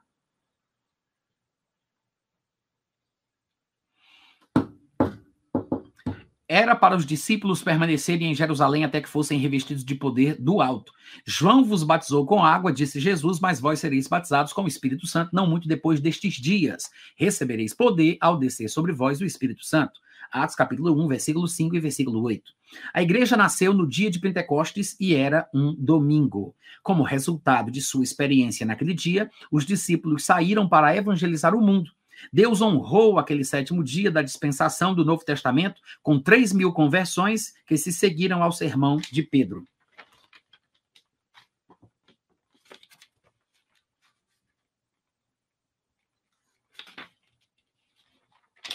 Vou começar o ponto 4. Vou dar uma pausa aqui rapidinho só para comentar isso aqui. Ô, Leonardo, eu não sei se você sabe, mas você pode entrar no Telegram mesmo sem ter um celular. Se você tiver o chip, e ele, você colocar emprestado no celular de alguém, quando ele mandar o código, você pode ativar o Telegram num tablet que não tem linha telefônica, ou pode ativar, inclusive, num computador, tá? É independente. Ele não precisa que o celular esteja funcionando ou conectado na internet para que o Telegram funcione. Você pode instalar no computador e acessar todos os seus materiais, inclusive o grupo, tá bom? Vamos lá. Voltando, ponto 4 do capítulo 3 chama-se Os Discípulos Cristãos Reuniam-se Regularmente aos Domingos, o primeiro dia da semana. Vamos continuar aqui a nossa leitura, hein, gente? Vamos lá. Vamos lá, vamos lá, vamos lá. Muitos judeus cristãos, sem dúvida. Opa, desculpa, já li o tópico? Vou ler de novo, tá? Ponto 4. Os discípulos cristãos reuniam-se regularmente aos domingos, o primeiro dia da semana. Primeiro parágrafo. Muitos judeus cristãos, sem dúvida, continuaram a adorar no sábado, juntamente, justamente como continuaram a praticar a circuncisão. Lógico, questão cultural, né, gente? Por força do hábito e tudo mais. Os apóstolos não perturbavam qualquer prática onde ela estivesse estabelecida os apóstolos não perturbavam qualquer prática onde ela estivesse estabelecida por longo tempo, como está, por exemplo, é, descrito em Atos capítulo 15. Apesar disto, o primeiro dia da semana era honrado especialmente pelos apóstolos, e entre os gentios convertidos ele se tornou universalmente o dia regular de culto. Assim nós lemos em Atos capítulo 20, versículos 6 e 7. E nós, depois do dia dos pães asmos, navegamos de Filipos e em cinco dias fomos ter com eles a Troade, onde permanecemos sete dias. No primeiro dia da semana, reunindo-se os discípulos para partir o pão, Paulo, que havia de sair no dia seguinte, falava com eles e prolongou o seu discurso até a meia-noite. Todo mundo sabe qual é o primeiro dia da semana, né? Que é o domingo. Foi o dia que Deus começou a criar o mundo. É o domingo. Porque se você parar para pensar, inclusive, gente, eu não sei se vocês sabem, mas até hoje, na, em Israel, né, eles falam hebraico e eles se referem aos dias da semana exatamente como aparece na Bíblia em Gênesis na semana da criação. Yom Rishon é o nome que, que eles usam para o que nós chamamos de domingo. Yom Rishon é primeiro dia. Yom, Yom Kippur, né? Yom é dia e Rishon é primeiro. Então, Yom Rishon, que nós chamaríamos ou traduziríamos por domingo, é, na verdade, para eles, primeiro dia. Então, como é o nome segunda-feira para eles? É segundo dia, terceiro dia, e, e, quarto dia, e assim vai. Yom Shishi, Yom Rishon, Yom. Eu não sei todos os dias que eu estou esquecido, tá? Mas eu acho que é Yom Shalosh, Yom. Então, todos os dias, na forma. É, no, no, como ordem, né? Como é que a gente fala em português? É, or, ordinal, né? É número ordinal, é isso? Primeiro, segundo, terceiro é número ordinal, se não estiver enganado. Então, eles falam exatamente assim. Então, primeiro dia, segundo dia, terceiro dia, quarto dia, quinto dia, sexto dia, sétimo dia, que é o sábado. Aí depois começa de novo. Primeiro dia da semana, que é o domingo, tá? Deus começou a criar o mundo no primeiro dia, e quando aqui aparece em Atos capítulo 20, versículos 6 e 7, como o autor está citando, que ele diz que no primeiro dia da semana, reunindo os discípulos para partir o pão, ele está falando do domingo. A maneira casuística, como é mencionada, ou seja, assim, uma coisa sem ser dogmática, né? A citação aqui de Atos 26, casuística, né? Casual, assim, ele, ele não citou para falar da doutrina do dia, ele simplesmente cita como uma coisa comum que todo mundo achava, é que todo mundo conhecia na época. Aí ele, ele menciona esse fato, né? A maneira casuística, casual, como é mencionada, indica que o encontro no primeiro dia da semana para partir o pão era costume normal, não uma coisa alarmante, era uma coisa comum. Note também que Paulo esteve em Troa de sete dias, mas noticia, não, mas notícia, mas notícia alguma foi registrada a respeito do sábado. Apesar de Paulo ter ficado lá por toda a semana, a ceia do Senhor não foi ministrada, a não ser, como diz o texto, no primeiro dia, que é o domingo. Observe também que a razão dada para a sua reunião foi a partir do é, observe também que a razão dada para sua reunião no primeiro dia da semana, que é o domingo, foi o partir do pão, ou a comunhão, em vez de ser por causa da presença de Paulo. Em outras palavras, o domingo era o dia regular de culto para eles. Para mim, gente, isso aqui é claríssimo, irrefutável, tá? Perfeito, perfeito, perfeito. Ponto 5 do capítulo 3, tá? Vamos continuar a leitura. Eu espero que vocês estejam sendo abençoados tanto quanto eu, tá, gente? E que estejam apreciando a bênção que é esse material. Se vocês gostarem da leitura do livro, quem sabe a gente não faz leituras de outros livros também, né? Eu gosto muito de ler e vai ser bom para mim, vai ser bom para vocês. Abençoa o povo que pode ter acesso depois, né? E de repente até não tem como ter o livro. Tem, eu tenho muitos contatos que moram fora do Brasil e não conseguem achar. Às vezes eles acham pelo Kindle, mas nem sempre eles conseguem achar o livro digital, tá? Faz uma hora e três minutos, Cris, roqueira de Jesus. Mas eu vou continuar a leitura. Vai ficar salvo aqui, tá? Se você é membro lá no YouTube. Ah, você não é, tô vendo que você não tem o ícone. Você vai passar um tempinho aí sem ver o vídeo, porque eu vou deixar ele oculto só para quem é membro. Mas depois eu vou publicar e o pessoal pode acessar. Eu tô fazendo isso para ver se eu incentivo o pessoal para se tornar membro aqui do canal, tá? Para cooperar com a gente, para a gente avançar cada vez mais e chegar mais longe. Tá bom? É... Bom, voltando à leitura. Ponto 5 do capítulo 3. As coletas deviam ser levantadas no primeiro dia da semana. Ora, quanto à coleta para os santos, fazei vós também o mesmo que ordenei às igrejas da Galácia, no primeiro dia da semana. É interessante que a gente entenda é, o primeiro dia da semana aqui, porque o primeiro dia é o domingo, né? Na verdade, para nós é domingo, mas em hebraico, mesmo hoje em Israel, o primeiro dia é o domingo. Se chama o primeiro dia, Yom Rishon, né? E quando aparece na Bíblia o primeiro dia, entenda que ele está falando do domingo também, tá? Desde Gênesis, né? E no primeiro dia, Deus criou, houve tarde, primeiro dia, aí depois vai, primeiro dia, segundo dia, terceiro dia, quarto dia, quinto dia, sexto dia, olha o sétimo dia, o sábado. Então, se você fizer as contas, já que o sétimo dia é o sábado, qual é o primeiro? O domingo é o primeiro. Desde Gênesis, o primeiro dia é domingo. Então, quando na Bíblia fala sobre o primeiro dia da semana, não pensa que é segunda-feira, tá, gente? Aí vamos continuar aqui a leitura.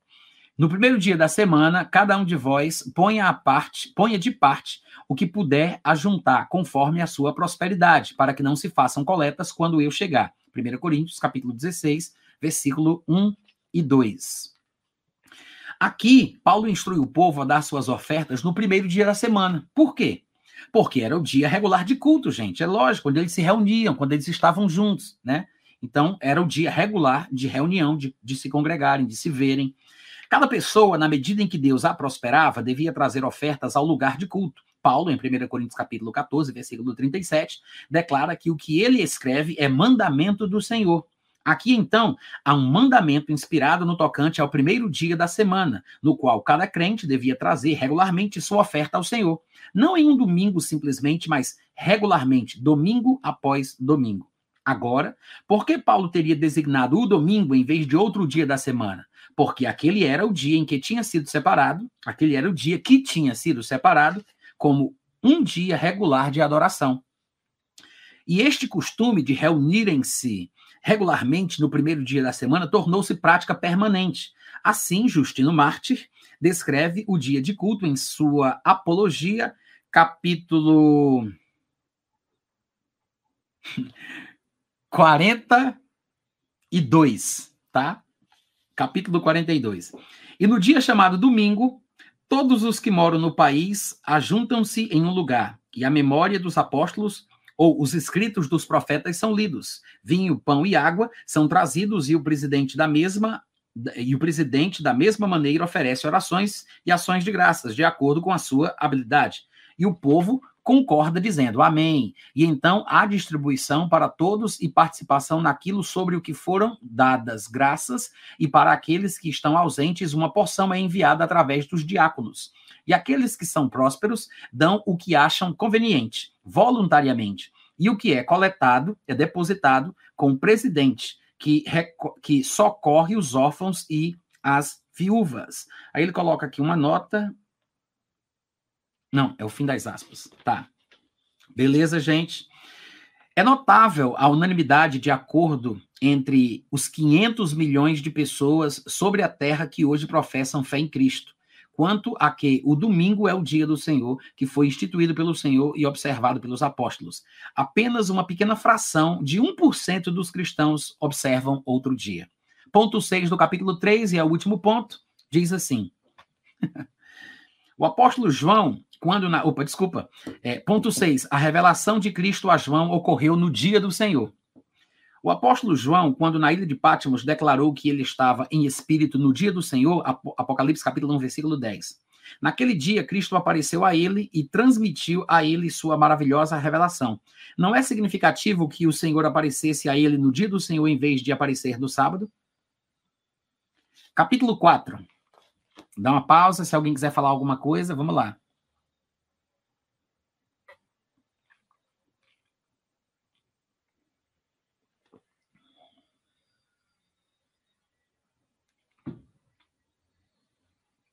Muito bem, gente. Vou continuar a leitura. O número está de pessoas presentes sempre crescente, né? É, eu acho que nós estamos apenas no YouTube, como eu tinha falado no começo. E vamos continuar a nossa leitura. São apenas quatro capítulos, né? Estamos no penúltimo, não é isso? Exatamente. Então vamos lá, tá? Isso aqui? Isso aqui é água. Vou continuar, tá? Capítulo 4, e o título é O sábado judeu foi abolido?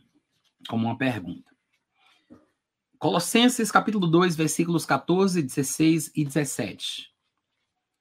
Havendo riscado o escrito de dívida que havia contra nós nas suas ordenanças, o qual nos era contraditório, ou o qual nos era contrário, tirou do meio de nós, cravando-o na cruz. Portanto, Ninguém vos julgue pelo comer ou pelo beber, ou por causa dos dias de festa, ou de lua nova, ou de sábados. Estas coisas são sombra das coisas futuras. A realidade, porém, encontra-se em Cristo. Ou seja, está fazendo aqui uma oposição entre o que ele chama de realidade e daquilo que é apenas uma sombra da realidade. A sombra é a projeção do que é real. A sombra não é real, é uma projeção do que é real. Então ele chama o sábado de uma sombra do que é real. A realidade é Cristo. Perfeito o argumento de Paulo, tá, gente? É, eu já falei para vocês que estão perguntando sobre o livro, eu nunca encontrei esse livro em PDF, não, tá? Nem para ser vendido na Amazon.com.br é, para ser lido no Kindle. Mas ele é muito fácil de ser comprado para quem mora no Brasil, porque ele está no site Shopping do Povo de Deus, que é o shopping do irmão R. Soares, e é onde que ele vende os livros da Graça Editorial. É só ir lá e comprar e chega rapidinho para você, tá bom? Ou, se você morar numa, numa cidade que tenha a Igreja da Graça, é muito provável que na Igreja da Graça, perto da sua casa, eles vendem esse livro aqui, porque eles vendem livros também da editora, tá? Então é facinho de encontrar. Vou continuar a leitura do capítulo 4 e não vou mais responder as perguntas de vocês, tá? Vou me concentrar aqui na leitura. Já tem uma hora e dez minutos e vou continuar. Primeiro parágrafo, depois da citação do versículo de abertura do capítulo 4, ele diz: Aqueles que se perturbam com a questão do sábado precisam estudar os versos acima cuidadosamente, tá? Precisam estudar os versos acima cuidadosamente. Tá. Paulo fala definidamente contra o julgamento de qualquer pessoa em matéria de guardar ou não guardar o dia de sábado. Se dizemos que guardar o domingo é aceitar a marca da besta, não estamos julgando aqueles que adoram o Senhor no domingo, deveras julgando-os como sendo piores do que os pecadores? Apocalipse capítulo 14, versículo 9 e 10 declara que aqueles que recebem a marca da besta são almas perdidas. Olha aí, gente. Seguia-os ainda um terceiro anjo dizendo com grande voz: Se alguém adorar a besta e a sua imagem e receber o sinal na sua testa ou na sua mão, também o tal beberá do vinho da ira de Deus, preparado sem mistura do cálice da sua ira, e será atormentado com fogo e enxofre diante dos santos anjos e diante do Cordeiro. A declaração de Paulo aos Colossenses declara que não podemos julgar ninguém com relação a guardar ou não guardar dias de sábado, porque tais coisas eram mera sombra de coisas por vir. Alguns, alguns, alguns sugeriram que o apóstolo não fazia referência ao sábado semanal, mas a outros dias santos judaicos, que também são chamados de sábados, né? Contudo, a palavra para sábado é exatamente a mesma forma de palavra usada no próprio quarto mandamento. A palavra grega para sábado é sabaton. De fato, não há outra palavra que Paulo pudesse usar para o sábado semanal. A palavra sabaton significa sábado 59 vezes em todo o Novo Testamento. Poderia significar outra coisa na sexagésima vez, ou seja, se são 59 vezes, então na vez de número 60 poderia significar algo diferente das 59 anteriores? Mas ainda, de acordo com o contexto, versículo 14, os dias santos e dias de sábado, ambos foram riscados. Os dias de sábado não eram a essência da dispensação cristã, mas são ou eram uma sombra das coisas por vir. E aí ele fala: Paulo repreende aqueles que observam os velhos tipos judaicos. Gálatas capítulo 4, versículo 10 e 11. Vocês guardam dias, guardam meses, guardam tempos, guardam anos. Eu receio por vós, que de algum modo eu tenha trabalhado em vão para convosco. E é interessante que seja um texto de Gálatas citado pelo irmão Gordon Lindsay aqui, porque Paulo em Gálatas está expressando a sua indignação, né? Paulo está irado, indignado, perplexo a respeito dos cristãos que estavam se deixando influenciar por judaizantes não autorizados que tinham descido lá da Judéia para perturbar os irmãos que estavam na região da Galácia. E entre as coisas que eles diziam estavam a questão da guarda do sábado, como também fazem hoje em dia os neo-judaizantes, né? Então, é bem interessante que a citação aqui seja de Gálatas, porque Paulo está falando exatamente sobre isso. O contexto de toda a epístola é exatamente esse. Aí no versículo, no parágrafo seguinte, ele continua, né? Paulo diz que estava receoso por aqueles que guardavam dias, meses e anos. Que ele está fazendo referência aos dias santos da lei fica claro a partir do contexto. Paulo acrescenta mais que a lei serviu-nos de professor para trazer-nos a Cristo, a fim de que pudéssemos ser justificados pela fé. Mas depois que a fé veio, já não estamos debaixo de aio. Isso está em Gálatas capítulo 3, versículo 24 e 25. Ele não comenta aqui, mas eu vou acrescentar um comentário ao versículo que ele citou de Gálatas 3, 24 e 25. A palavra grega que foi traduzida para aio no português é a palavra paidagogos. Depois você confere aí no seu dispositivo eletrônico que tem as palavras gregas no original. Clica na palavra aio e você vai ver que é paidagogos, de onde veio a nossa palavra pedagogia ou pedagogo. Porém, o pedagogos daquela época, o pedagogo daquela época, não era como o pedagogo de hoje, tá? Ô, Eliane, muito obrigado pelo carinho, querida. Seja muito bem-vinda, tá? Se tornando membro aqui com a gente, né? Bênção de Deus. Espero que todo mundo faça isso também. Maravilha. Então, gente, o pedagogo daquela época não era como o pedagogo de hoje em dia. O pedagogo daquele tempo, ele tinha uma responsabilidade de cuidar do filho do seu senhor, ele era uma espécie de tutor, né? Ele, ele tinha que guardar, conduzir aquele menino até o local onde ele seria ensinado. Então, os mestres daquela época, eles recebiam, claro, é, o, o, os pais enviavam seus filhos até ele, aquele mestre recebia os filhos das famílias, ensinava para eles todas as coisas que eram ensinadas naquele tempo, né? A sabedoria era transmitida, o mestre passava o seu conhecimento, e os filhos eram ensinados e depois voltavam para casa. O pai da Gogos, o pedagogo daquela época, não era o mestre. O, a, a palavra pai da Gogos era usado, era usada para se referir à pessoa que levava e que trazia o filho. Era o ônibus escolar de hoje em dia, vamos colocar assim. Então, o ônibus escolar, ele pega o menino em casa, leva para a escola, ele aprende o que tem que aprender, claro. Eu estou falando daqueles que usam o sistema de ensino das escolas, né? Eu não estou falando dos pais que ensinam os filhos em casa. Então, ele, ele leva para a escola e depois que o menino aprende, quando termina o dia, aí ele entra no ônibus escolar e volta para casa novamente. Então, o, o pedagogo, o pai da Gogos daquele tempo, ele tinha a função de conduzir o filho ao professor. É por isso que ele usa o exemplo, né, para a gente entender o que é está na cabeça de Paulo aqui, para explicar a função da lei. Ele chama a lei de pedagogo. Era, a lei era, pedag, era a, a, o pedagogo daquela época, né? Ele era o, a lei era o ônibus escolar. Por isso que ele fala: já não estamos subordinados ao aio uma vez que a fé já veio. Ou seja, a, a, a fé funcionava como aio porque ela nos conduzia a Cristo. Mas quem é que ensina? Quem é que realmente é o professor? É Cristo e não a lei, porque a lei é só o pedagogo, é aquele que leva e é aquele que traz, né? Aquele que conduziu a Cristo. Então esse é o, é o que é, esse é o pensamento e a ideia que Paulo tem em mente aqui é, sobre essa passagem. Já que o autor do livro citou esse texto, eu aproveitei para acrescentar um pouco mais de informação, né, gente? Porque a gente acaba sendo abençoado de alguma forma, tá? Vamos continuar então aqui a nossa leitura. Então vem aí um subtítulo na página 35, que diz assim: O sábado foi dado somente a Israel. Gênesis capítulo 2, versículo, do versículo 1 ao 3 diz: declara é, Gênesis 1, Gênesis 2, do 1 ao 3, declara que Deus terminou a criação em seis dias e descansou no sétimo. O Senhor santificou o sétimo dia, porque ele havia descansado naquele dia. Contudo, não há menção nas Escrituras de que o sétimo dia fosse observado por quem quer que seja, até o tempo em que os filhos de Israel saíram do Egito. De fato, a primeira menção do sábado é encontrada em Êxodo capítulo 16, versículo 23 a 26. Ele lhes disse: Isto é o que o Senhor disse: Amanhã é repouso, o santo sábado do Senhor. O que quiserdes cozer no forno, cozeio, e o que quiserdes cozer em água, cozeio em água. Tudo que sobrar, ponde de lado para amanhã.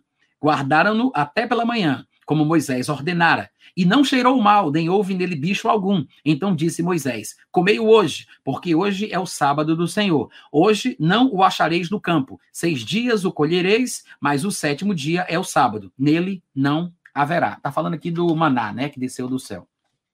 E aí ele continua. Alguns têm assegurado que os patriarcas guardavam o sétimo dia, mas que isto não foi mencionado nas Escrituras porque o registro é muito resumido. Mas nós temos que construir nossa prova sobre o que ficou fora da Bíblia ou sobre o que está na Bíblia? Essa é a pergunta que ele faz. E aí ele continua. Ah, tá. Amém. Obrigado aí, João Galdino. Na verdade, o registro sobre os patriarcas é bem detalhado. Fala de circuncisão, fala de altares, fala de sacrifícios, sacerdotes, dízimo, etc. Mas nada é dito sobre a guarda do sábado. Ezequiel diz-nos que a dádiva do sábado a Israel foi um sinal distintivo para aquela nação e que não tinha sido dado antes do Êxodo. E ele fala: Tirei-os da terra do Egito e levei-os ao deserto. Dei-lhes os meus estatutos e lhes mostrei os meus juízos, os quais, cumprindo-os o homem, viverá por eles. Também lhes dei os meus sábados para que servissem de sinal entre mim e eles, falando do povo hebreu, né, dos judeus, para que soubessem que eu sou o Senhor que os santifica. Da passagem acima, pode ser visto que Deus deu o sábado aos filhos de Israel, não nos dias dos patriarcas, mas no tempo em que eles saíram do Egito. E a razão pela qual foram dados era que ele tinha que ser um sinal entre Deus e Israel. Eu já pensava assim também. Deuteronômio 5,15 explica que o sábado era um memorial do escape de Israel do Egito. Oh, coisa linda. Vamos continuar. Como o sábado era guardado? Regras estritas foram dadas a Israel a respeito de como deveriam guardar o sábado. Aqueles que o guardam hoje não guardam, nem mesmo podem guardá-lo da maneira que foi requerida a Israel. Esse aqui é um ponto interessante. Pelo menos eu prevejo isso, né? Aí ele diz: isto é por causa da vasta diferença de tempo envolvida na geografia local e mundial, e também devido ao fato de que naquele tempo Israel era uma teocracia, o que permitiu reforçar a lei do sábado, que não é possível sob os presentes sistemas de governo. Ponto 1. Um, os filhos de Israel não deviam acender fogo naquele dia. Êxodo 35, versículo 3. Os guardadores do sábado de hoje fazem fogo nesse dia. Ponto 2. Os filhos de Israel não deviam assar ou cozinhar, ou cozinhar naquele dia. Êxodo 16, 23. Os sabatistas de hoje em dia fazem comida nos sábados. Ponto 3. Não era para eles saírem de casa. Os filhos de Israel não frequentavam reuniões religiosas naquele dia. Êxodo 16, 29. Como os sabatistas frequentam hoje, deixando suas casas e indo à igreja. Ou seja, ele está dizendo, não é como está na Bíblia, né? Eles fazem de uma forma particular inventada por eles. Eles não seguem à risca o exemplo do texto. Ponto 4. Era para os filhos de Israel obrigarem todos os que estivessem dentro de suas portas a guardarem o sábado. Êxodo capítulo 20, versículo 10. Os sabatistas de hoje em dia não têm como fazer isso. Ponto 5. Os filhos de Israel deviam apedrejar aqueles que não guardassem o sábado. Aí é Êxodo 31, 14 e 15. E ele coloca o texto. Ele diz: Portanto, guardareis o sábado porque santo é para vós. Aquele que o profanar certamente será morto.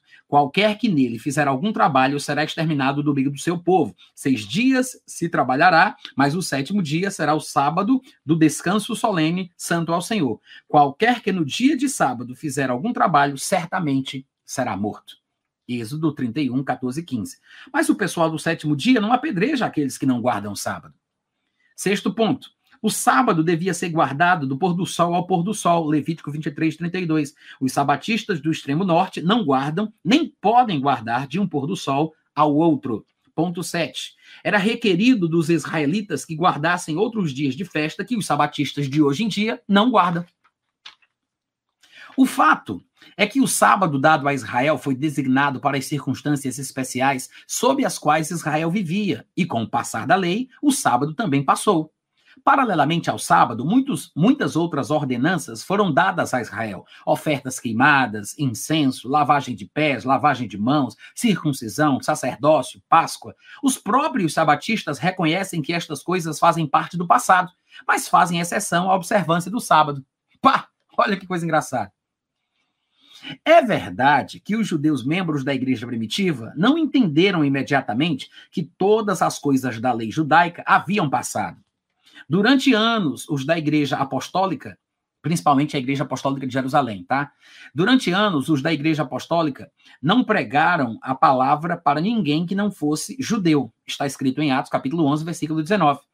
O próprio Pedro evocou escrupulosamente a lei de Moisés ao dizer: Nenhuma coisa comum ou imunda jamais entrou em minha boca lá em Atos capítulo 11, versículo 8, é, respondendo àquela voz quando ele teve a visão de vários animais descendo à terra, coisas que o judeu não poderia comer. Né? Então, ele está citando isso aqui.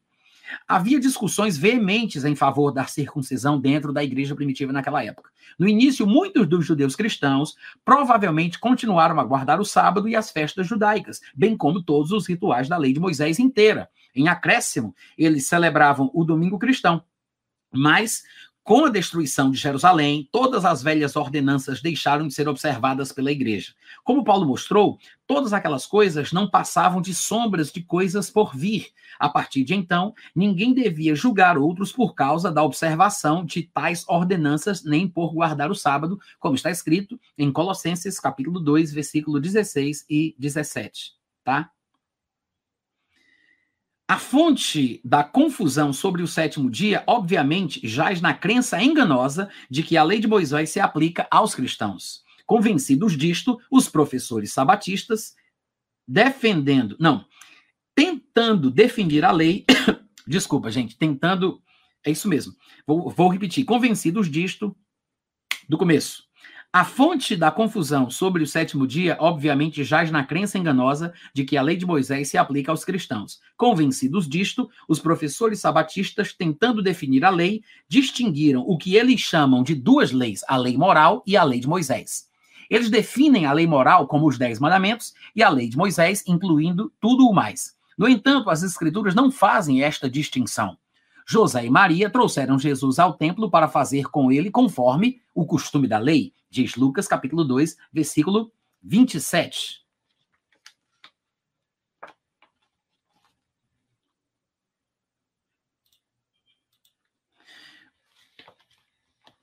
É, José e Maria trouxeram Jesus ao templo para fazer com ele conforme o costume da lei, Lucas capítulo 2, versículo 27. Isto é, eles tinham que oferecer um sacrifício. O oferecimento de sacrifício era, então, parte da lei. Novamente, quando Paulo falou sobre o sumo sacerdote, dizendo: Contra a lei mandas agredir-me, como está escrito em Atos 23, 3, a referência igualmente é a lei de Moisés. Não há tal coisa como duas leis diferentes dadas a Israel. Ou seja, não é esse negócio de duas leis diferentes dadas a Israel. Quando aparece no Novo Testamento citações à lei, como nos textos que ele citou, é uma lei só, não, não há duas leis. Né? Tal distinção não é mencionada em, lei, em nenhum lugar da Bíblia. Algumas das maiorias, não, desculpa, algumas das maiores leis morais contidas do Pentateuco não estão incluídas nos Dez Mandamentos, para falar a verdade. Quando perguntaram a Jesus sobre qual era o maior dos mandamentos, ele começou com: Amarás o Senhor teu Deus de todo o teu coração, de toda a tua alma, de todo o teu entendimento. Este é o primeiro e grande mandamento. E o segundo é semelhante: Amarás o teu próximo como a ti mesmo. Destes dois mandamentos depende toda a lei e os profetas. Estes dois mandamentos, os maiores de todos, segundo Cristo, não estavam no Decálogo, mas em algum outro lugar da lei. Essa foi forte, excelente, tá? Excelente. Vamos continuar. A verdade é que existe apenas uma lei de Moisés, e não duas, uma moral, uma cerimonial, como alguns argumentam. Os sabatistas não guardam esta lei de Moisés, eles só, eles só tentam guardar o sábado. Mas mesmo isto, eles não conseguem guardar da maneira exigida pela lei de Moisés.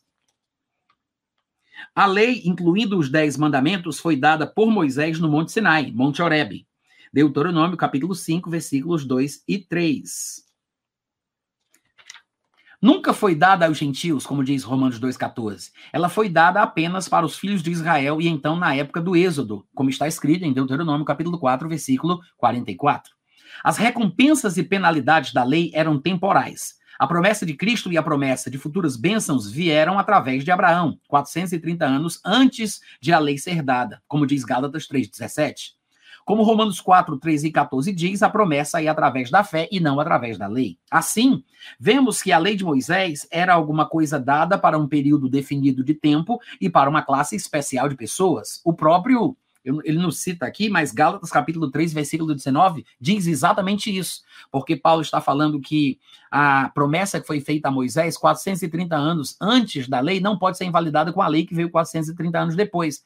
Aí ele sugere que alguém poderia perguntar: se é assim, Paulo, porque você está desdenhando da lei de Moisés, sendo assim, qual a razão de ser da lei? Aí Paulo faz essa, essa, essa própria pergunta para respondê-la. Ele diz: qual, a, qual, pois, a razão de ser da lei? E ele, ele diz: foi acrescentada até que viesse o descendente a quem se fez a promessa. Tendo vindo o descendente, então é, é, acabou-se então a validade e a necessidade da lei. Então, o Paulo, Paulo, está dizendo ali o seguinte: que a lei foi acrescentada até que viesse, até que viesse o descendente. A lei foi um acréscimo temporário foi algo estabelecido com prazo de, com prazo de validade. Foi acrescentada até que viesse o descendente. Isso está em Gálatas, capítulo 3, versículo 19, tá? Ele não disse aqui não, mas eu estou dizendo.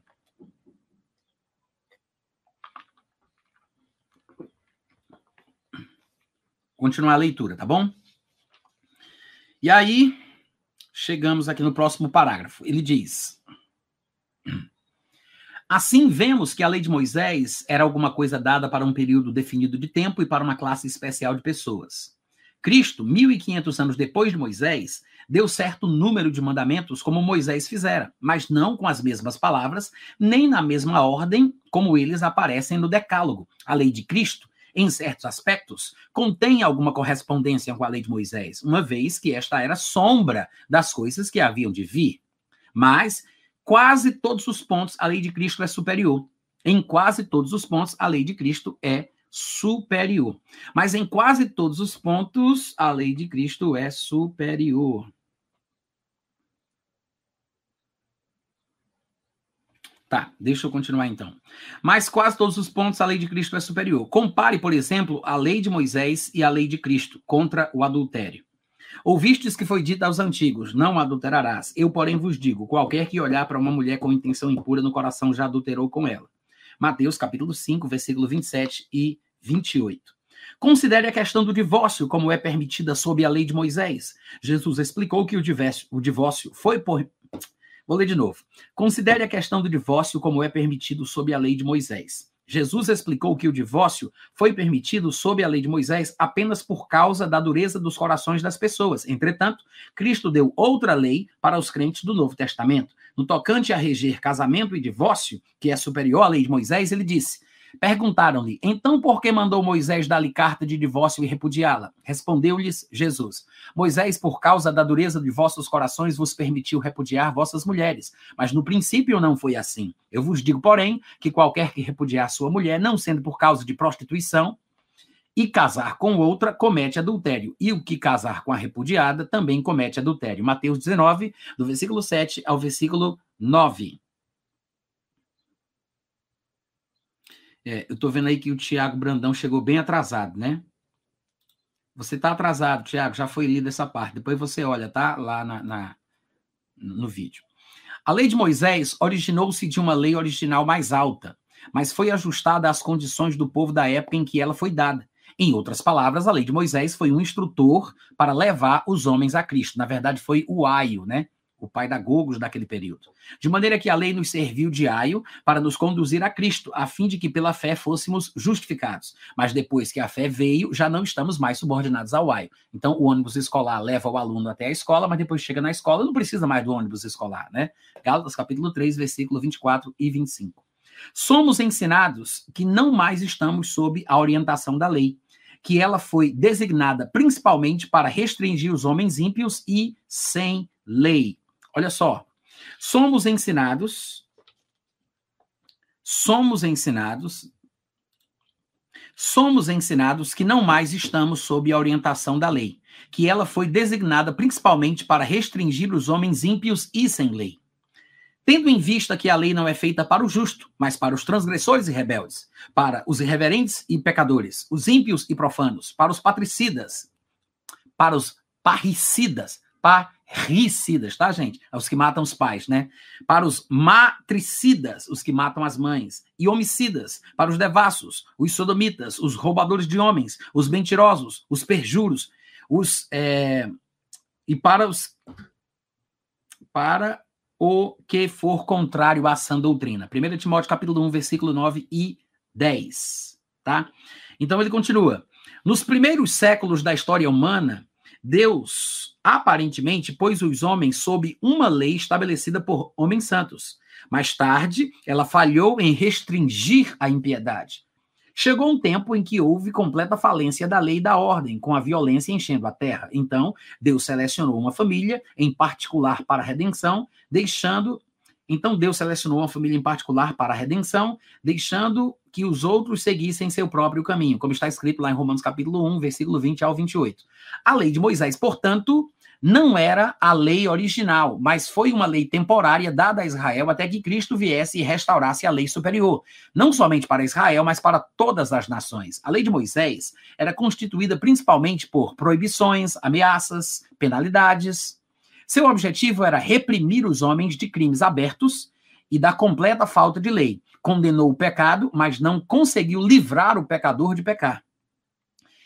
Isto requeria o poder do Espírito Santo, que Paulo descreve muito bem em Romanos capítulo 8. Foi-nos dito expressamente que a lei foi mudada em Hebreus capítulo 7, versículo 12. A velha lei escrita em tábuas de pedra estava revogada. Por quê?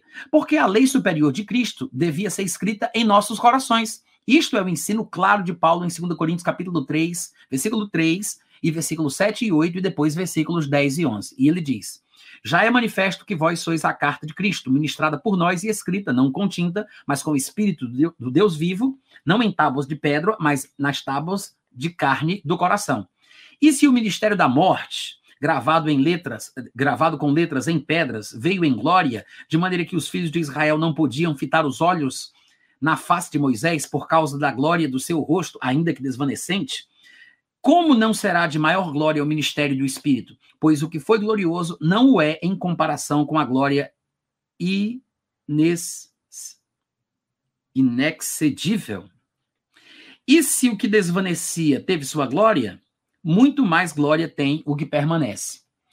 Estes versos clareiam totalmente o objetivo do decálogo escrito em pedras, porque é o que ele cita aqui, né, o que foi escrito em pedras, e sua relação com os crentes do Novo Testamento que o que foi escrito em pedras era para ser revogado, para dar lugar ao mais glorioso ministério do Espírito, tá?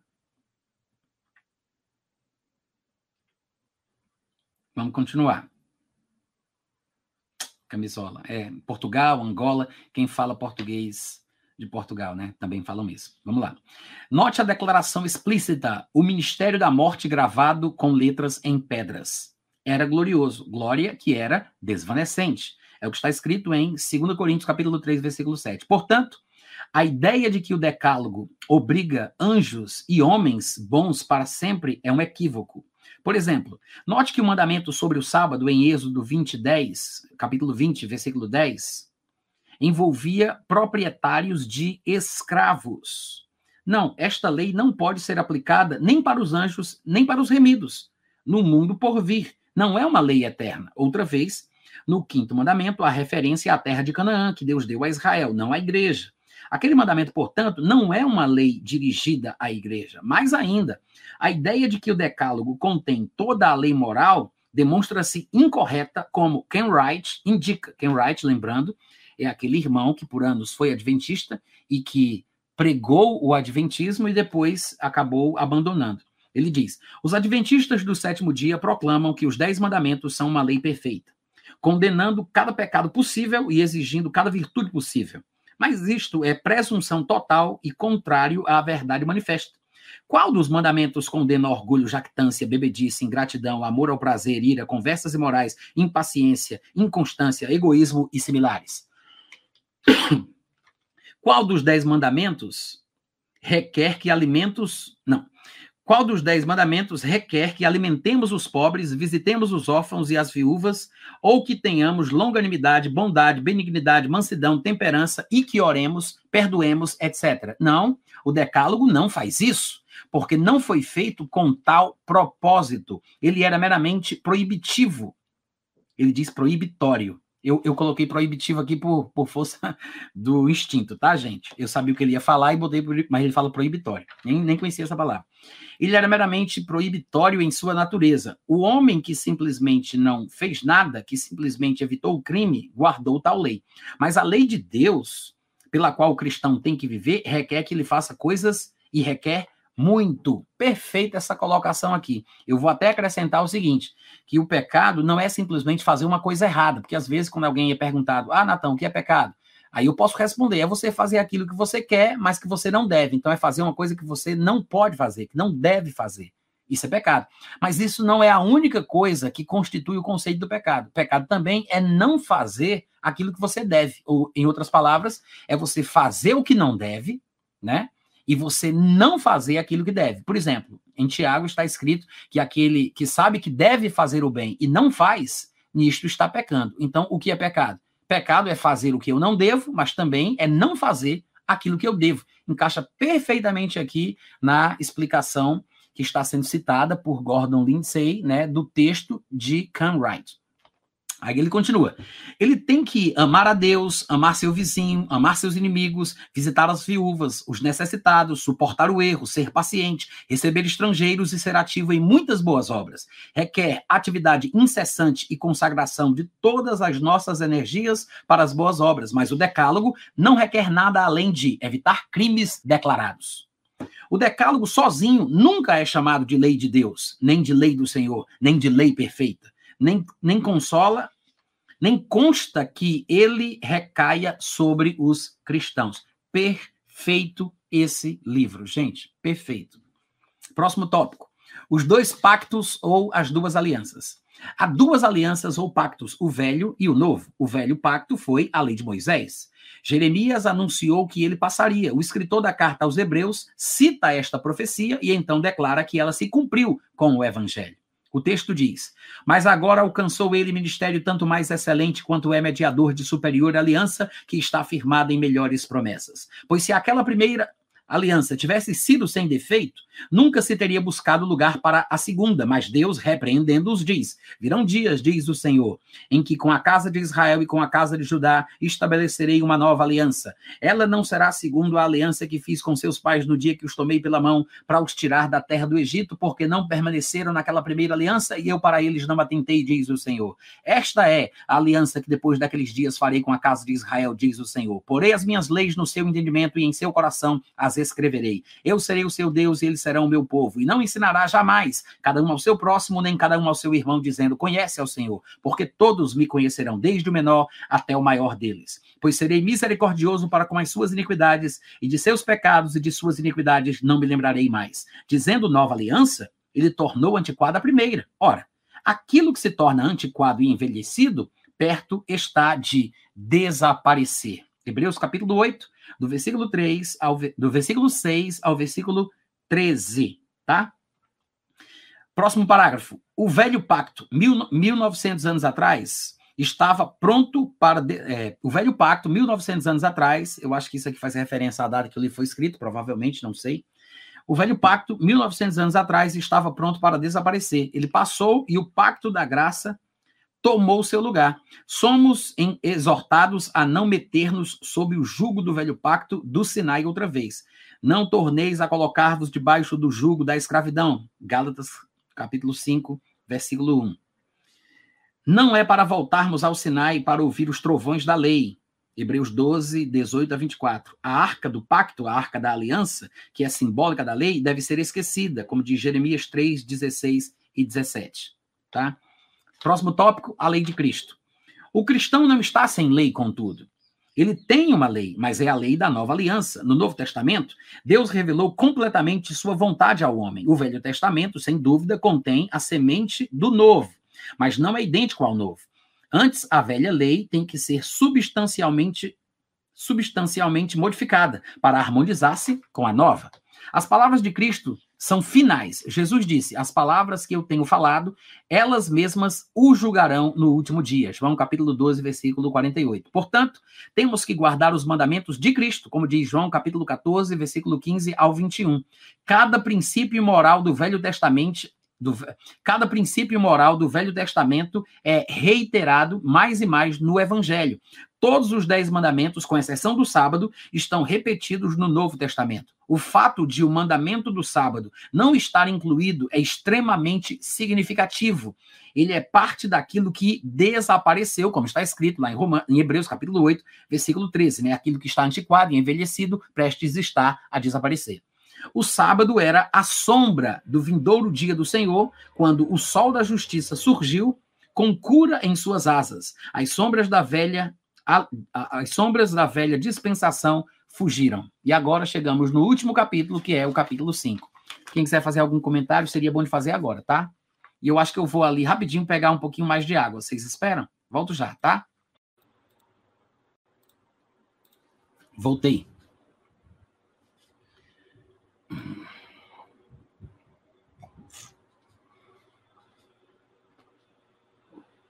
Vou continuar a leitura, tá, gente? Temos uma hora e 46 de live até agora. É provável que a gente termine em duas horas, né? É, espero que vocês apreciem, tá, gente? Porque para mim está sendo uma benção. Não sei se está abençoando vocês, mas está me abençoando muito. Capítulo 5, tá? Último capítulo. Resposta a algumas objeções sobre o culto no domingo. Ponto 1. Um, o Papa mudou o sábado. Objeção. O Papa mudou o sábado pelo que a guarda do domingo é a marca da besta. É o argumento. Resposta. É assegurado pelos mestres do sétimo dia, geralmente, que o Papa de Roma trocou o descanso do sábado para o domingo e que os que guardam o domingo recebem a marca da besta. Eles fazem esta afirmação com base no catecismo católico. Contudo, Os católicos também afirmam que o Papa é infalível, que ele tem as chaves de São Pedro, etc. Estas outras afirmações, é claro, são repudiadas pelos sabatistas, no que estão, no que estão certos. Entretanto, sua proclamação de que o Papa mudou o dia de descanso não é um fato. Não há qualquer prova histórica encontrada que mostre que o Papa trocou o dia de sábado. Realmente, os próprios católicos não afirmam que eles mudaram o sábado. Em vez disso, seu catecismo diz assim: Meu Deus, cadê o resto? Hum. Gente, se eu disser para vocês que tem um erro aqui nessa, nessa impressão, vou ter que comprar outro livro desse. Acho que está faltando páginas aqui, ó, porque na página 48 não parece que foi na. É, pode ter sido na edição que eu tenho, né? Deixa eu ver de que ano é a edição que eu tenho.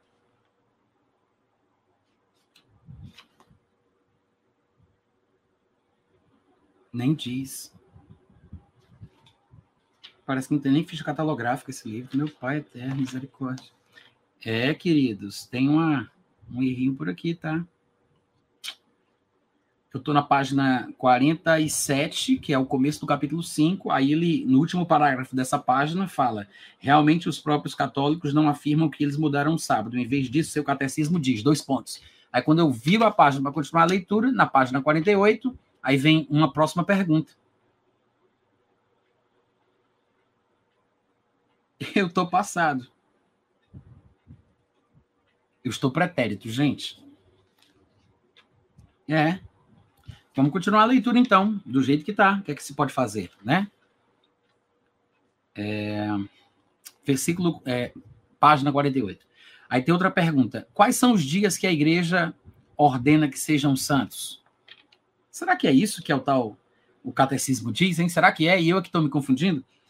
Em vez disso, o seu catecismo diz assim: pergunta: quais são os dias que a igreja ordena que sejam santos? Resposta: o domingo. Não, eu acho que não. Eu acho que isso aqui já é outra pergunta para responder o questionamento dos, dos, dos sabatistas. Me perdi, gente. Vou considerar como se fosse outra pergunta, tá? Quais são os dias que a igreja ordena que sejam santos? Resposta: o domingo, ou o dia do Senhor que observamos por tradição dos apóstolos em lugar do sábado. Eu estou achando que isso aqui é o catecismo. Ai, meu Deus. Quais são os dias que a igreja ordena que sejam santos? Resposta: domingo ou dia do Senhor. Aí tem aqui a citação de Catholic Christian Instructed, página 259. Assim, pode ser visto que os católicos realmente ensinam que a observância do dia do Senhor começou no tempo. Tá, gente, peguei aqui, tá? Descobri qual é o meu erro. Eu pensei que não tinha continuação do que ele fala na página anterior, mas é a continuação sim. Eu é que me atrapalhei por causa da diagramação mal feita aqui que ele coloca com. Não interessa, né? Eu me atrapalhei. Bom, vamos lá. Último parágrafo. Vou reler. Realmente, os próprios católicos não afirmam que eles mudarão sábado. Em vez disso, seu catecismo diz assim: Pergunta: quais são os dias que a igreja ordena que sejam santos? Resposta: isso aqui é o catecismo. O domingo é o dia do Senhor que observamos por tradição dos apóstolos em, em lugar do sábado. Aí cita o livro, né, que é usado para fazer o catecismo, que é o Catholic Christian Instructed, página 259. Assim, volta ao argumento do autor, né, Gordon Lindsay. Assim, pode ser visto que os próprios católicos realmente ensinam que a observância do dia do Senhor começou do tempo dos apóstolos, não séculos mais tarde, nos dias dos papas, como dizem os sabatistas. A Epístola de Barnabé foi grandemente considerada pelas igrejas primitivas, tendo sido escrita durante o reinado de Adriano, o imperador Adriano, em torno dos anos 107 a 126 depois de Cristo. Nela nós lemos o seguinte: Incenso é uma abominação vã para mim e as vossas luas novas e sábados não posso suportar. Ele, portanto, aboliu estas coisas, capítulo 2, por esta razão também nós guardamos o oitavo dia com alegria, o dia em que também Jesus ressurgiu outra vez da morte. Esse aqui é o livro. Esse aqui é o livro de Barnabé, a epístola de Barnabé, tá? Aí, quando isto foi escrito, o apóstolo João havia morrido poucos anos antes. É óbvio que a igreja primitiva, é, é, óbvio que a igreja primitiva tinha seu dia especial de adoração no domingo, como a gente inclusive já viu aqui na leitura do livro, né, gente? Há um outro livro denominado O Ensino dos Apóstolos, escrito em torno do ano 125 depois de Cristo, não foi escrito pelos apóstolos, mas foi grandemente apreciado pela igreja primitiva e é considerado pelos, pelos mestres de hoje como um documento genuíno da primeira parte do segundo século. O capítulo 14 de O Ensino dos Apóstolos diz assim: não sei se isso aqui, que ele está chamando de o ensino dos apóstolos, é o que normalmente se chama de didaquê. Mas vamos continuar. Mas em cada dia do Senhor reuni-vos conjuntamente e parti o pão com ações de graça. Em cada dia do Senhor. Por este testemunho, é claro que os cristãos primitivos se encontravam no dia do Senhor como dia especial de adoração. Justino Marte, cerca de 150 depois de Cristo, citado pela Enciclopédia Americana como um dos primeiros e mais instruídos escritores da igreja primitiva, fala do culto cristão no dia do Senhor da seguinte maneira: mas o domingo é o dia em que nós todos fazemos a assembleia comum, porque é o primeiro dia no qual Deus, tendo realizado uma mudança nas trevas e na matéria, fez o mundo. E Jesus Cristo, nosso Senhor, no mesmo dia ressuscitou dos mortos. The First Apology of Justin, capítulo 67. Ele está falando aqui sobre o fato de Deus ter criado o primeiro dia, né, no domingo, o primeiro dia da criação ser o domingo, quando ele fala aqui sobre Deus ter feito uma mudança nas trevas e na matéria, né? Porque ele fala que havia trevas na face do abismo e aí disse Deus, haja luz. Então ele está se referindo ao primeiro dia da criação, que foi, como a gente já viu, comentou aqui, um domingo, né? Tertuliano, do ano 200 depois de Cristo, foi um dos mais destacados entre os primeiros pais. Ele era muito muito escrupuloso e retirou-se da igreja romana por causa da frouxidão dela. Seus escritos são largamente citados esta testemunha competente fala sobre o sábado e o dia do Senhor, como segue. Aquele que teima em que o sábado ainda tem que ser observado, ensina-nos que nos tempos passados os homens justos guardarão o sábado. Deus originou Adão incircunciso e não observador do sábado. Está demonstrado que a velha lei foi consumada em seu tempo específico, de modo que também a observância do sábado ficou demonstrada como temporária, Livro Resposta aos Judeus, capítulo 2 e capítulo 4. Tá? Vamos continuar. Orígenes, do ano 225, foi o príncipe dos escritores da igreja primitiva e é considerado o mais capaz dos teólogos até seu tempo. É... Orígenes, do ano 225, foi o príncipe dos escritores da igreja primitiva e é considerado o mais capaz dos teólogos até seu tempo. Ele fala do dia do Senhor assim. Se há objeção contra nós quanto ao assunto de que nós também costumamos guardar certos dias, como por exemplo o dia do Senhor, a preparação, a Páscoa ou Pentecostes, origem Origem Against Celsus, livro 8, capítulo 22. Ele citou apenas para mostrar a citação da expressão dia do Senhor, né? Bom, vamos lá. Podem ser feitas citações sem limite dos pais da igreja primitiva, mostrando que os cristãos dos dias apostólicos e posteriores cultuavam no dia do Senhor.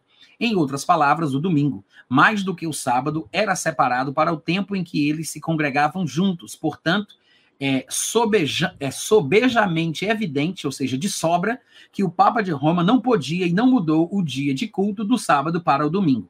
A adoração no dia do Senhor começou no dia dos apóstolos. Ponto 2 do último capítulo diz assim: Paulo guardava o sábado. Objeção: Paulo guardava o sábado e nós também temos que guardar. Resposta: os adventistas apontam que Paulo foi a certa sinagoga no sábado e ensinava, pelo que isto indica, dizem eles, que ele guardava o sábado. Aí a citação do texto é Atos 13, 14, Atos 14, 1, Atos 17, versículos 1 e 2. É óbvio que Paulo, para alcançar os judeus, deveria ir às suas sinagogas no dia de sábado, quando o povo estava reunido. Isso é óbvio. De fato, Paulo disse que se tornou judeu a fim de ganhar os judeus, e para os judeus, tornei-me judeu para que possa ganhar os judeus. Para os que estão sob a lei, como se eu estivesse sob a lei para que possa ganhar os que estão sob a lei. 1 Coríntios capítulo 9, versículo 20. E aí ele continua. Assim, Paulo, com o fim de ganhar os judeus, conformou-se às suas práticas. Paulo queria que Timóteo o ajudasse no ministério aos judeus, pelo que o, pelo que o circuncidou, como está escrito lá em Atos capítulo 16, versículo 3. Mas é bom a gente lembrar, gente, que por outro lado ele não circuncidou Tito, porque o contexto era outro, porque havia alguns irmãos judaizantes, né, mais ou menos como os sabatistas, que estavam querendo obrigar os crentes os gentios crentes a circuncidarem-se, porque senão não poderiam ser salvos. Aí, nesta ocasião, neste contexto, Paulo disse que não circuncidaria Tito, né, que foi levado com ele até Jerusalém. Noutra ocasião, numa região que havia judeus, ele circuncidou Timóteo para usar como ferramenta evangelística. Então, observe que ele não circuncidou Timóteo por questões espirituais ou de obediência à lei de Moisés, como alguém poderia argumentar. É por questão de estratégia de evangelização, tá? Ele não diz isso no livro, não, mas eu disse. E aí a gente vai continuar. Ele diz: é, ainda, Paulo explicou que a circuncisão não era nada, em 1 Coríntios capítulo 7, versículo 19. Pela mesma razão, ele guardou a festa de Pentecostes, como está em Atos, em Atos 18, 21, Atos 20, 16. Ele rapou sua cabeça, como está em Atos 18, 18, e deu ofertas, como está em Atos 21, do versículo 2 ao versículo 26. Apesar de Paulo Apesar de Paulo ir à sinagoga no dia de sábado para pregar aos judeus, não temos registro de que ele guardasse o sábado em alguma congregação cristã. Ponto 3 do último capítulo: Deus descansou no sétimo dia, portanto, temos que descansar também.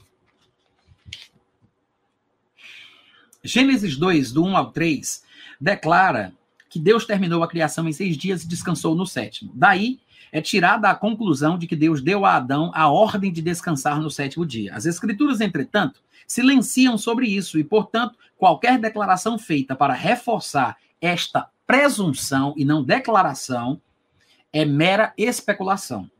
Os mestres do sétimo dia proclamam que o sábado existe desde a criação e que é o mesmo dia em que Deus descansou. Apesar disso, mesmo os sabatistas ensinam que a semana da criação teve duração muito maior do que uma semana das nossas, o que é um erro, né?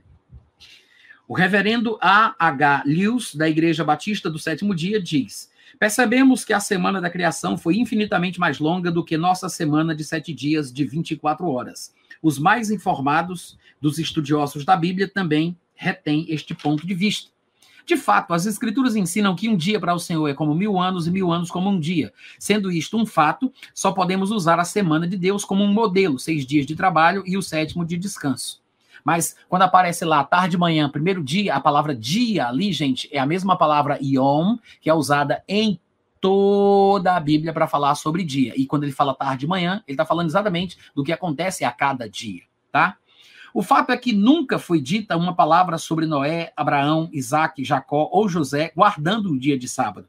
Circuncisão, sacerdotes, altares e dízimos são mencionados, mas nenhuma palavra sobre o sábado, pois ele não foi dado senão depois do Êxodo, tá?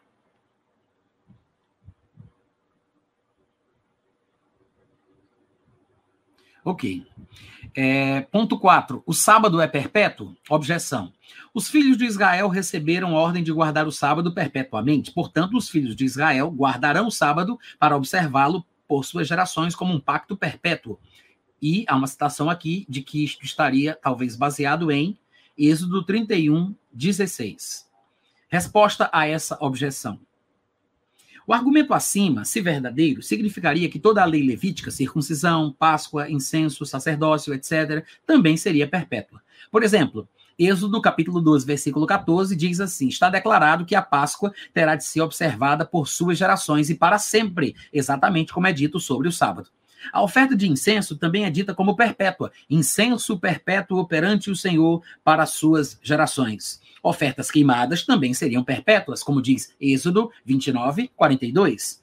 Lavagem de mãos, lavagem de pés, como diz Êxodo 30, 21, etc. Os sabatistas concordam que a observância destas coisas cessou. Porém, para serem consistentes, se guardam sábado, também tem que guardar as outras ordenanças, porque a mesma palavra de perpetuidade que se fala do sábado se fala das outras coisas, né? Isso é questão de lógica.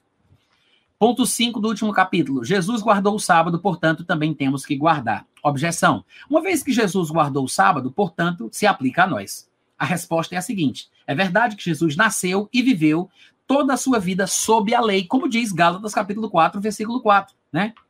Paulo diz que falava que Cristo era ministro da circuncisão para confirmar as promessas.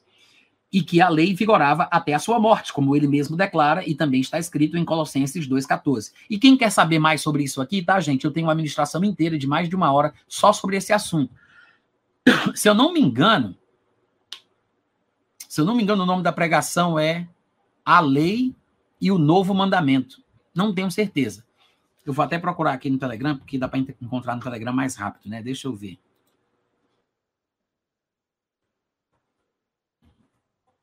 Rapidinho. Deixa eu ver aqui rapidinho. A lei e a graça, tá, gente? A lei e a graça. Procura essa ministração aí no, no, meu aplicativo do Telegram, ou então no meu canal do YouTube, no meu site, etc. Tá? Eu explico bastante sobre essa questão aqui do cumprimento da lei. Eu tenho certeza que vai abençoar a vida de vocês. Bom, a resposta a essa objeção, como eu já li o primeiro parágrafo, continuando, ele diz: Mas se guardamos uma instituição que Jesus cumpriu sob a lei, então temos que guardar tudo, do mesmo modo que Jesus. Jesus mandou dois discípulos dar ofertas no altar, como diz Mateus 5, 23 e 34. Ele guardou a Páscoa, a Páscoa, Lucas 22, do 7 ao 15. Ele foi circuncidado ao oitavo dia, etc, etc, etc. Os sabatistas não se circuncidam nem cumprem todos os pontos da lei que Jesus cumpriu. Agora, o sábado, eles guardam. E assim, nós terminamos a leitura do livro Os Fatos sobre o Sétimo Dia. Tá? Glória a Deus, gente. Obrigado pelo carinho. Para quem ficou aí, Deus abençoe. Eu sei que o número foi crescendo, mais pessoas passaram por aqui nessa live mas é, o objetivo era mesmo ler o livro. Eu sei que eu fiz alguns pequenos comentários brevemente, não queria me deter muito nos comentários, até porque o propósito dessa live era outro. Eu sei que alguns de vocês talvez não tenham se concentrado muito na leitura, mas eu li aqui para aqueles que tiveram interesse e para aqueles que vão ser abençoados posteriormente, tá? Eu quero agradecer a todos vocês que estão mandando ofertas para a gente, para o pessoal que está mandando superchat, que está se inscrevendo, se cadastrando aqui como membro no canal tá, gente? É pela ajuda de vocês que a gente consegue se animar para continuar o nosso trabalho, tá? Deus abençoe, Deus multiplique cada vez mais na vida de vocês. Eu vou ficar por aqui e depois a gente se encontra a qualquer momento, tá bom? Até a próxima, beijo no coração, tchau, tchau.